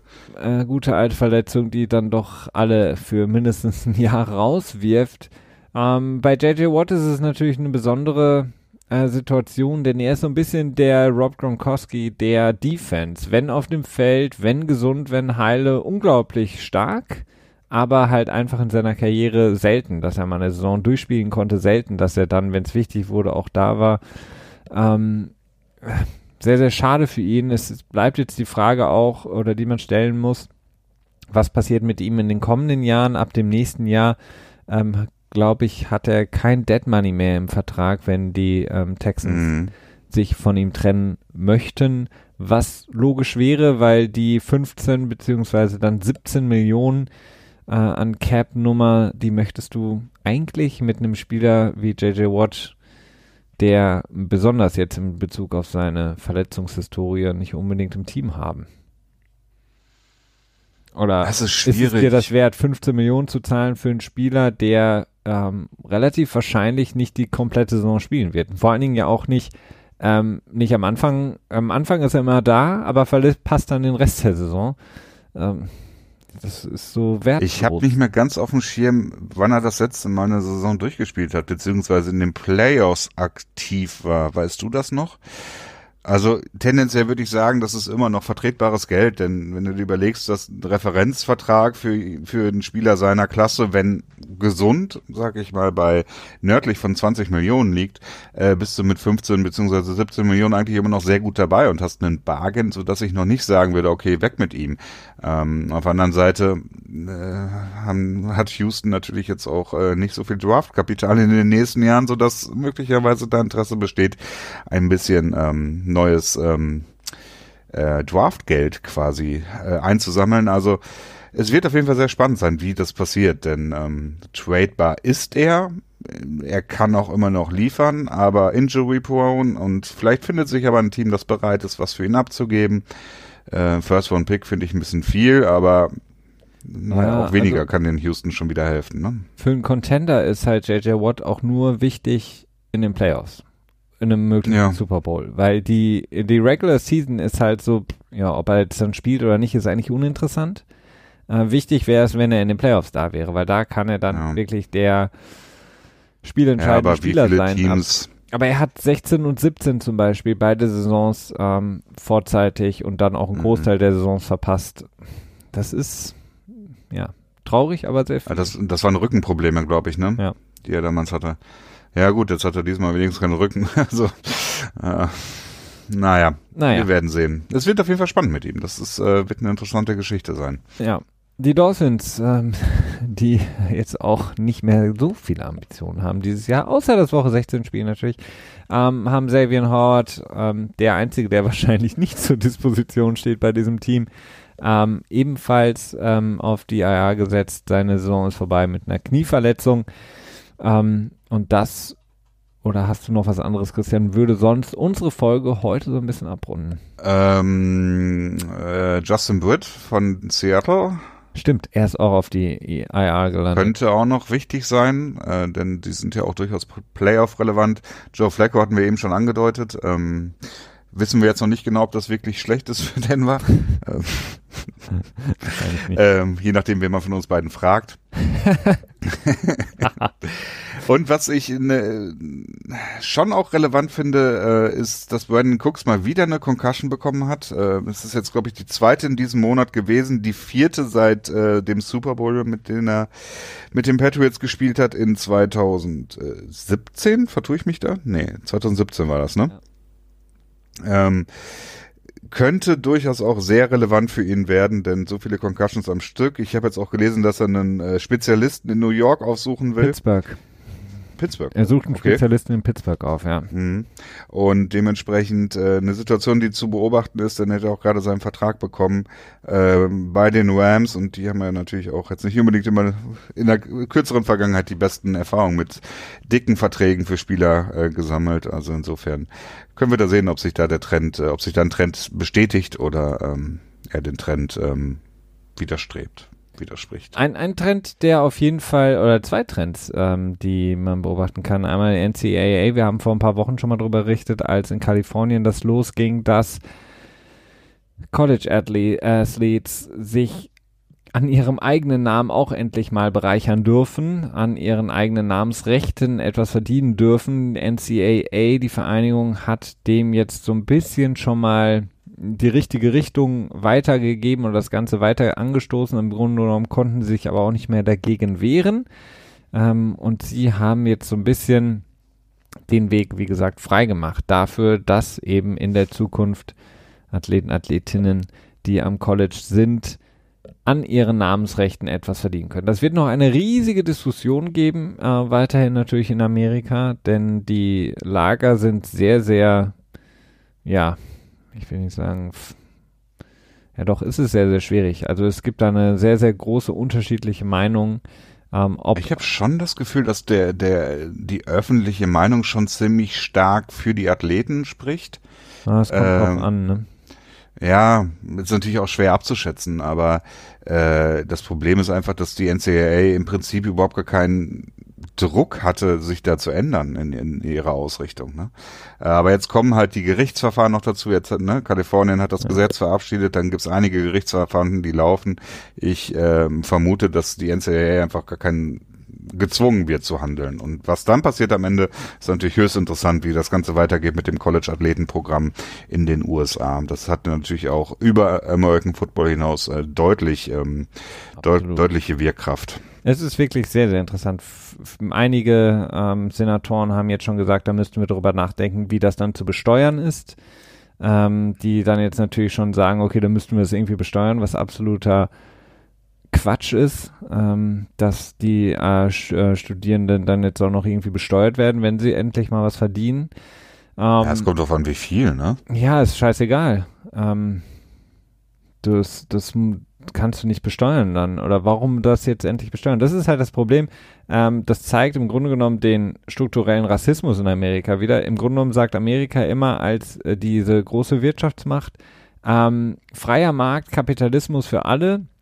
Alle dürfen so viel verdienen, wie es geht. Die Schere zwischen Arm und Reich, die ist halt so, weil Leute sich halt auf den Hosenboden setzen und äh, schwer arbeiten und da muss man ihnen auch ihr Geld äh, lassen.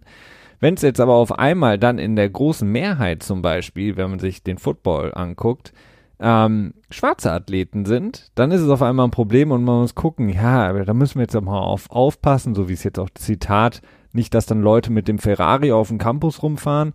Ähm, das ist im Grunde genommen, sobald es dann um Minderheiten geht, die vielleicht viel, viel mehr verdienen könnten als der weiße Quarterback, den kein Schwein kennt, dann wird es halt wieder ein Problem. Und da muss man dann wieder irgendwie intervenieren. Wenn man jetzt Leute wie Mitt Romney etc. hört, die sich dazu äußern, ja, das ist, das wird noch sehr, sehr interessant werden, weil das nämlich die Gräben wieder aufmacht, die da nämlich ja vorhanden sind einfach. Ja gut, es, kann natürlich, okay, so ein, jemand wie mit Romney, da kommt das sicherlich aus einer rassistischen Richtung her. Ähm, aber grundsätzlich, wie willst du das erklären, dass du quasi, wenn, nehmen wir an jetzt ein College Athletes verdienen dann 300, 400.000 Dollar im Jahr, dadurch, dass sie dann im College Football spielen, wie willst du das erklären, dass es nicht besteuert wird? Also das, das, ähm, da kann ich dir noch nicht so ganz folgen. Ja, weil andere Sachen vorher, glaube ich, auch nicht besteuert wurden. Wenn du als College Athlete Stip ist Stipendiat, oder? Ja, oder wie, oder werden dann die Stipend, äh, Stipendien dementsprechend, ähm, man kann ja, nee, da warst du nicht, da warst du halt unter, unter einer, Be einer Bemessungsgrenze dann einfach drunter, denke ich mal. ja, aber was ist zum Beispiel mit ähm, College-Leuten, die ihre Startups im College gegründet haben? Da hat die Uni oder da hat der Staat dann in dem Moment auch noch kein, keine Kohle für gemacht, wenn die Geld verdient haben. Oder wenn du ähm, Klar, also wenn, du, wenn du eine Firma gründest, dann wirst du doch auch mit der Firma besteuert. ja, be, also bevor die Firma gegründet wurde. Ähm, oder wenn du Ja, da hast du noch kein Geld verdient. Ja, kommt drauf an. Was weiß ich, ob es da Also schon sobald du irgendwelche Geld verdienst, gab. musst du Steuern bezahlen, egal ob du jetzt äh, Student bist oder nicht. Ja, es kommt drauf an. Wenn du jetzt beispielsweise Künstler, Künstlerin bist ähm, und Studierende bist, glaube ich nicht, dass die dann Steuern bezahlen müssen, wenn du meine, meinetwegen ein Bild verkaufst. Ja, es kommt halt auf das Volumen an. Also wenn jetzt, wenn die, wenn jetzt ein, eine Künstlerin ähm, ein Bild für 2000 Dollar verkauft, dann wird sie wahrscheinlich keine Steuern bezahlen müssen, weil ihr Jahresverdienst einfach viel zu gering ist, um halt da reinzukommen. Ich Aber- glaube, das Steuersystem ist ein anderes. Aber gut, Ja, wir müssen da uns jetzt uns auch nicht so rein vertiefen. das auf jeden Fall wird interessant werden in den kommenden Jahren, ähm, wenn dann irgendwann dieses System gelockert werden sollte oder beziehungsweise aufgemacht wird. Das soweit für diese Woche. Ähm, wir haben sehr, sehr lange, sehr, sehr viel über die Trade Deadline gesprochen, all das, was wichtig geworden ist. Vielen Dank fürs Zuhören. Wir wünschen eine wunderschöne restliche Woche und hören uns dann wie gewohnt in der kommenden Woche wieder zum NFL Tuesday. Macht's gut. Bis dahin. Ciao, ciao.